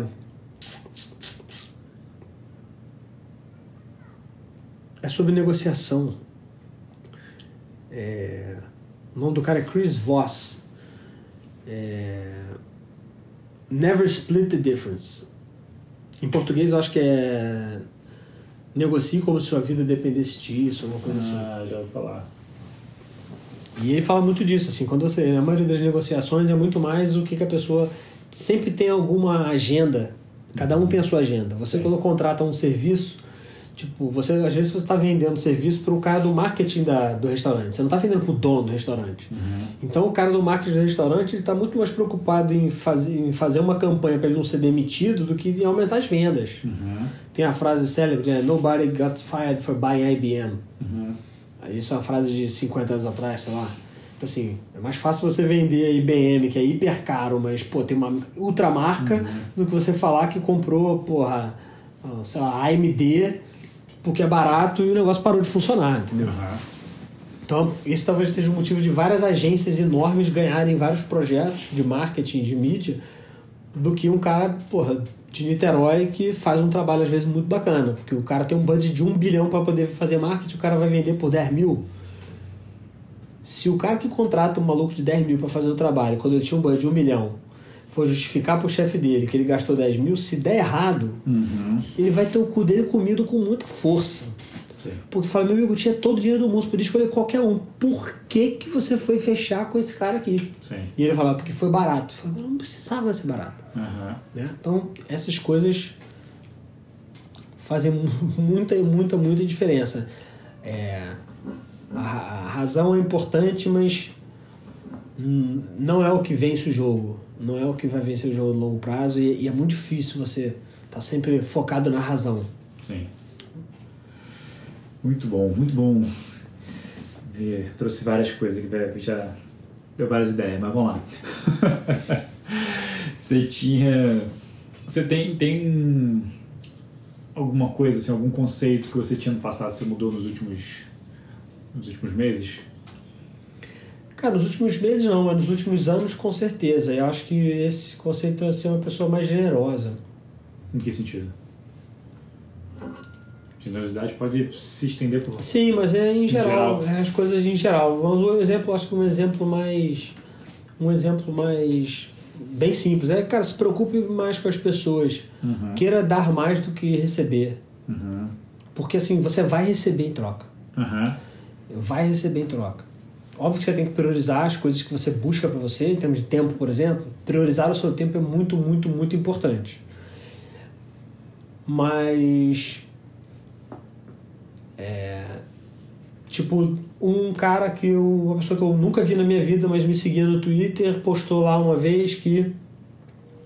É uma amiga dele, acho que não sei se suicidou, alguma coisa, o cara tava muito triste e tal, e ele não tava conseguindo entender aquele momento. Eu mandei uma mensagem pro cara, aí, qual o seu endereço? Cara, endereço é tal. Eu fui mandei um livro do Viktor Frankl, Man's Searching for Meaning, pra ele, de presente. Essa semana, um outro cara aqui de Niterói, que eu conheço, postou no Instagram que tava, pô, agradeceu, fez 38 anos, Paraná, vida maravilhosa, e no final do post ele, pô, passei por é, um período de depressão profunda, tentei me suicidar duas vezes, não sei o que, não sei o que. Eu nunca tinha imaginado aquela pessoa, uma pessoa que eu admiro pelo pouco convívio que eu tive, mas não é meu amigo. Uhum. É, tipo, conhe- conheci ele de noitada aqui em Niterói, mas é um cara que eu acho divertido, um cara que tem uma energia boa. E eu descobri que o cara teve problema de depressão e tal, tá tendo, na verdade. Mesma coisa, cara, eu não, não falo com ele há um tempão, mandei uma mensagem, fui dar teu endereço, fui comprei o livro pra ele, comprei o os Quatro Compromissos do Dom Miguel Ruiz, esse livro é outro livro também que muito, muito bom, mudou a minha vida. Especialmente o Dê Sempre Sou Melhor e Não Assuma Nada, que eu, naquela questão da insegurança, eu, eu criava muitos problemas na minha cabeça, em vez de chegar e, cara, posso fazer uma pergunta? Tô com essa minhoca na minha cabeça aqui, a maioria das vezes a minhoca que eu tava na minha cabeça era muito maior do que a minhoca que tava molinha entre as pernas lá do cara na hora de pensar no problema. É, Então, assim, você genuinamente ligar para o aniversário das, das pessoas, ligar para minha mãe para meu pai para perguntar como é que eles estão, é, estar mais presente dos meus amigos que sempre tiveram per- perto de mim. Então, no final das contas, é um pouco. Eu comecei a, eu comecei a ver, cara, que a vida era muito menos. é, é, quando eu comprei meu primeiro diário lá no banco, antes de ser demitido, na época eu estava pensando em desistir da carreira e tudo mais uma das coisas que eu escrevi lá foi eu estava no meu momento de maior é, maior número na conta bancária e não estava feliz. E aí no meu diário eu comecei a meio que cavucar ali a vasculhar o porquê como é que aquilo ali estava acontecendo. E aí eu comecei a ver que sim eu estava buscando coisas que não eram as coisas que me davam satisfação. E eu comecei a ver que as coisas que me davam satisfação eram muito mais simples era estar perto de pessoas com quem eu amo, com, onde eu, eu me sinto bem sendo quem eu sou, não preciso ficar vendendo nada, não preciso dizer que eu sou rico, não preciso pô, falar que eu sou bom profissionalmente, porra nenhuma, porque ninguém não tá interessado, ele quer tomar uma cerveja, falar merda, bater papo e, e só estar presente um com o outro ali. Uhum. Então eu acho que é um pouco disso. É, o, o que eu mudei muito é assim, seja mais generoso e, cara, perceba que a felicidade ela tá muito mais próxima do que a gente imagina. Muito mais, assim, muito mais. Muito bom. esse, o livro Os Quatro Compromissos eu tô lendo também, eu tô achando fenomenal. E é o que mais me pegou foi o Não Leve Nada pro Lado Pessoal. Cara, isso é clássico meu. Assim. Eu normalmente não levo muito pro pessoal. Muito pelo contrário, eu meio que, tipo, caguei, assim. Eu acho que uma, uma das coisas boas que eu tenho é um senso do que, que, eu, que, que eu tô fazendo, se uhum. tá certo ou tá errado. É, eu, eu, eu, sempre levo tudo pro pessoal e me mas, mas aí entra no negócio do que é. Eu entro tanto. O meu controle emocional, às vezes, ele não, é, não era. Ele era pior, ele era pior do que é hoje, tô melhorando, eu acho. E aí eu falava assim, ah, cara, esse cara tá errado e foda-se. Uhum. Eu não levo pro pessoal. Mas eu também não considero o que ele me pediu. entendeu? E aí você fecha portas. Uhum. Você queima a ponte. Entendi. E na vida, cara, infelizmente, você tem que ter ponte. Não todas, porque quem quer agradar todo mundo não agrada ninguém. Né? Boa. É, esse aqui, com certeza, você já deve ter falado de alguns, você falou de alguns deles aqui, mas vou perguntar de qualquer jeito, vai ser de alguma coisa a mais, né? Você tem algum hábito em comum, assim, alguma coisa bem estranha que você faz, que, que as pessoas estranham e você ama? As pessoas estranham e eu amo. É. Tipo, Cara, a coisa do WhatsApp é uma, né? É, eu voltei o WhatsApp agora, mas eu vou sair dele quando acabar a quarentena. Voltei porque meu filho nasceu no meio da quarentena e, pô, pra parente, tia de 75 anos. Se não for pelo WhatsApp, vou mandar mensagem por e-mail e, e foto e tal, vai ser inviável. É, o WhatsApp é uma delas, rede social também é uma delas que eu recebi um e-mail do Instagram dois ou três anos depois de eu fechar minha conta dizendo que a minha conta estava lá aberta ainda. Aí eu acabei entrando, mas não instalei o aplicativo. Aí botei agora, postei duas coisas quando meu filho nasceu também e já, já apaguei o aplicativo no, momento. Descobri que esse, esse conhecido meu estava com depressão. É... Cara, eu tenho alguns hábitos meio pitorescos, não, não hábitos, mas esse lance do WhatsApp eu acho que é o mais marcante, assim, todo mundo é. quando eu falo, cara, falava, né, não tem WhatsApp, fala assim, mas como é que você fala com as pessoas? Eu falei, você só teve WhatsApp é. nos últimos seis anos, como é que você tá é. achando que agora isso é uma coisa bizarra? Né? Assim, eu falo assim, como eu estou falando com você Isso, agora, me liga, quer falar comigo? Me, me liga. Exatamente. Me liga, vamos tomar uma cerveja, em vez de você mandar uma mensagem demorar 40 minutos para conversar uma coisa que você falaria em dois minutos se estivesse é. na voz. Tem uma, uma coisa engraçada, você falou logo lá no início de da, da da coisa das pessoas mandarem mensagem e tudo ficar urgente, né? No WhatsApp. Isso. Eu acho que tem um problema maior, é que as pessoas perderam a... Assim, elas, elas se isentam da responsabilidade do que aquela mensagem vai causar, sabe? Então, por exemplo, hoje mesmo eu recebi uma mensagem, um cliente, pouco tempo antes, é, um pouquinho antes de você chegar, reclamando de uma coisa que estava errado, inclusive. Ele falando que a gente não tinha feito tal coisa e a gente tinha feito e ele não tinha visto do jeito certo. E. Só, cara, eu falei, por que essa pessoa tá me mandando uma mensagem sábado, às sete e meia da noite? Sabe, tipo, que diferença vai não, vai. não ia fazer tanta diferença assim, sabe? Tipo, assim, a gente esperar até segunda-feira para resolver isso, se tivesse errado, porque não tava. Mas mesmo se tivesse errado, não ia fazer diferença, não ia, tipo, não ia acontecer nada. Eu falei, cara, as pessoas perdem a, a, a, a coisa de, do que, que é, assim, da responsabilidade, o que, que aquilo vai causar nos outros, que tipo de ansiedade, que tipo, como é que vai, vai, vai ser o impacto da mensagem que você está enviando para essa pessoa, sabe? Então, se eu, se eu tivesse, se eu tivesse de fato errado, é, assim, já foi ruim, porque me distraiu, me deixou, me, já me deixou sentindo mal, porque eu falei assim, cara, se essa pessoa está mandando mensagem sábado dessa hora, ela está desconfiada que a gente não está fazendo um bom trabalho. Uhum. Sabe? A primeira coisa que me veio na cabeça foi levei pro lado pessoal. Lado pessoal e assume coisas, né? É, exatamente, assumi, já tô, tô errado aqui. Mas.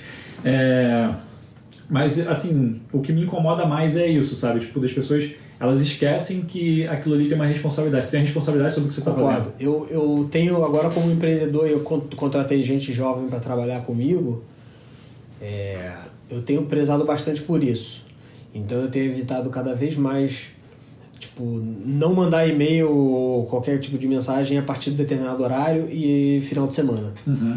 Porque eu não gosto que façam comigo. Uhum. E é exatamente isso aí que você falou. Às vezes você manda uma mensagem assim, pô, você fez aquele negócio? Se você mandar uhum. na sexta-feira, 8 da noite, cara, por mais que a pessoa, às vezes, a maioria, algumas pessoas, normalmente as mais inseguras, que vão dizer que são workaholics e, de, uhum. determinadas, elas vão fazer na sexta-feira.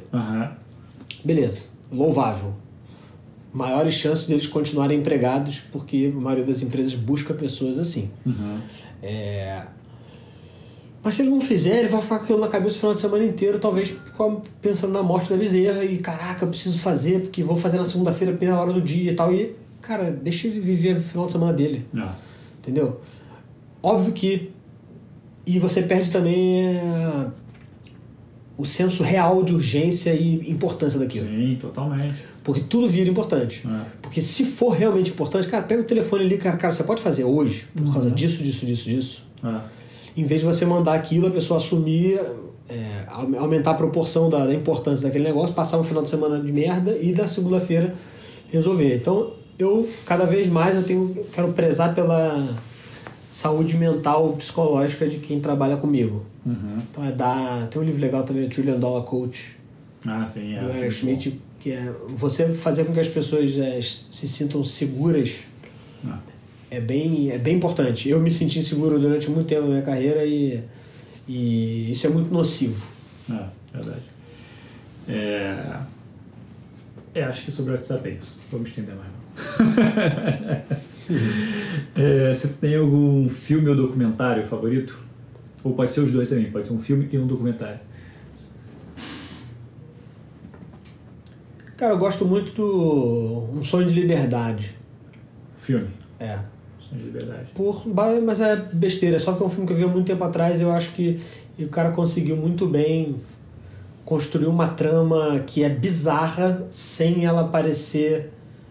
Ela pareceu muito natural. A história do filme eu não vou, não vou contar por causa de spoiler, mas quem, quem quiser ver, veja que vale muito a pena. Acho que, se não me engano, pelo aquele site MDB, é considerado um dos melhores filmes Ah, é? do mundo. É.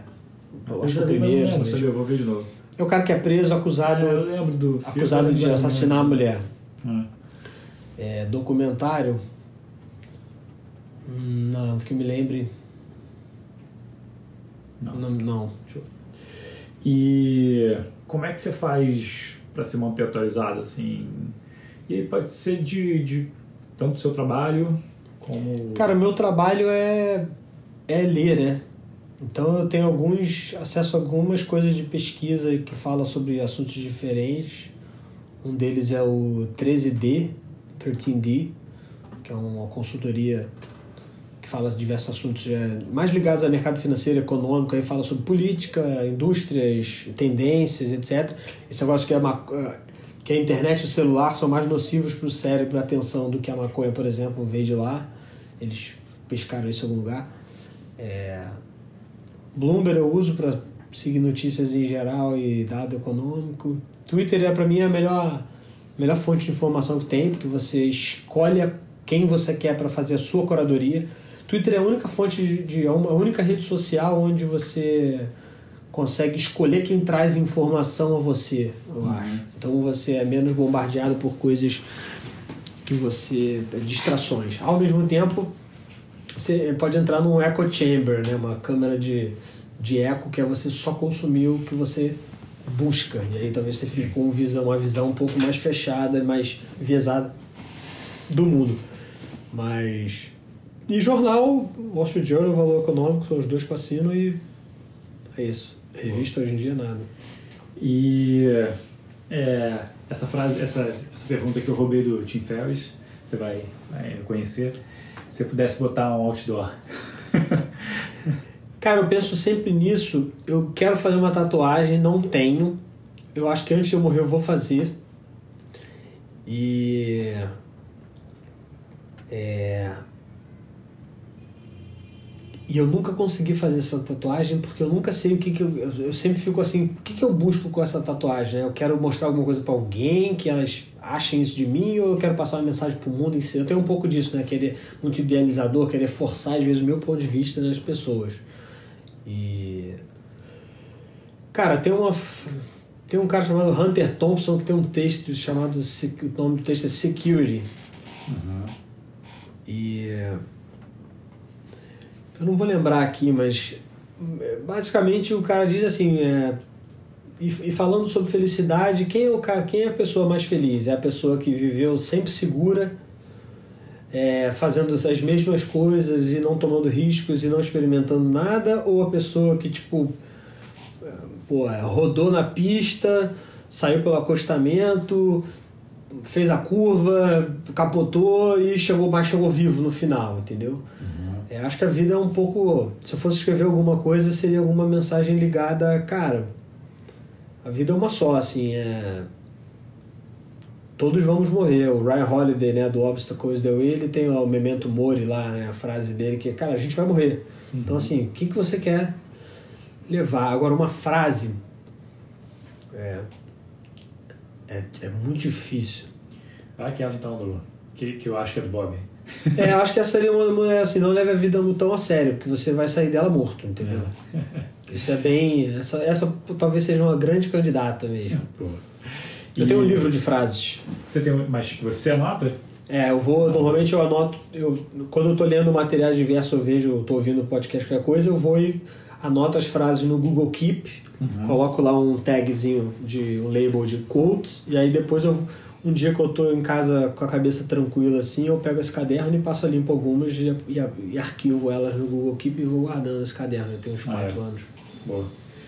E como é que as pessoas podem te encontrar, Sara? Se você, você tá em algum lugar. Tem eh, o Twitter, sabe- é arroba TheTailChaser, T-H-E-T-A-I-L-C-H-A-S-E-R. Tem o blog, que é noshortcut.com, sem atalhos, né? N-O-S-H-O-R-T-C-U-T.com, né? no-shortcut.com. E basicamente isso aí. Show. Rafa, obrigado pelo seu tempo aí. Hora de voltar para casa pro meu filhote e minha esposa que vai estar querendo me matar. Maravilha. Espero que você fique vivo pra gente conseguir fazer outro. depois. Esse foi melhor, né? Foi melhor. Esse foi melhor. Conseguimos. Eu boto um trecho do outro para as pessoas entenderem como é que tava o grau. Essa é boa, essa é boa. Vamos nessa.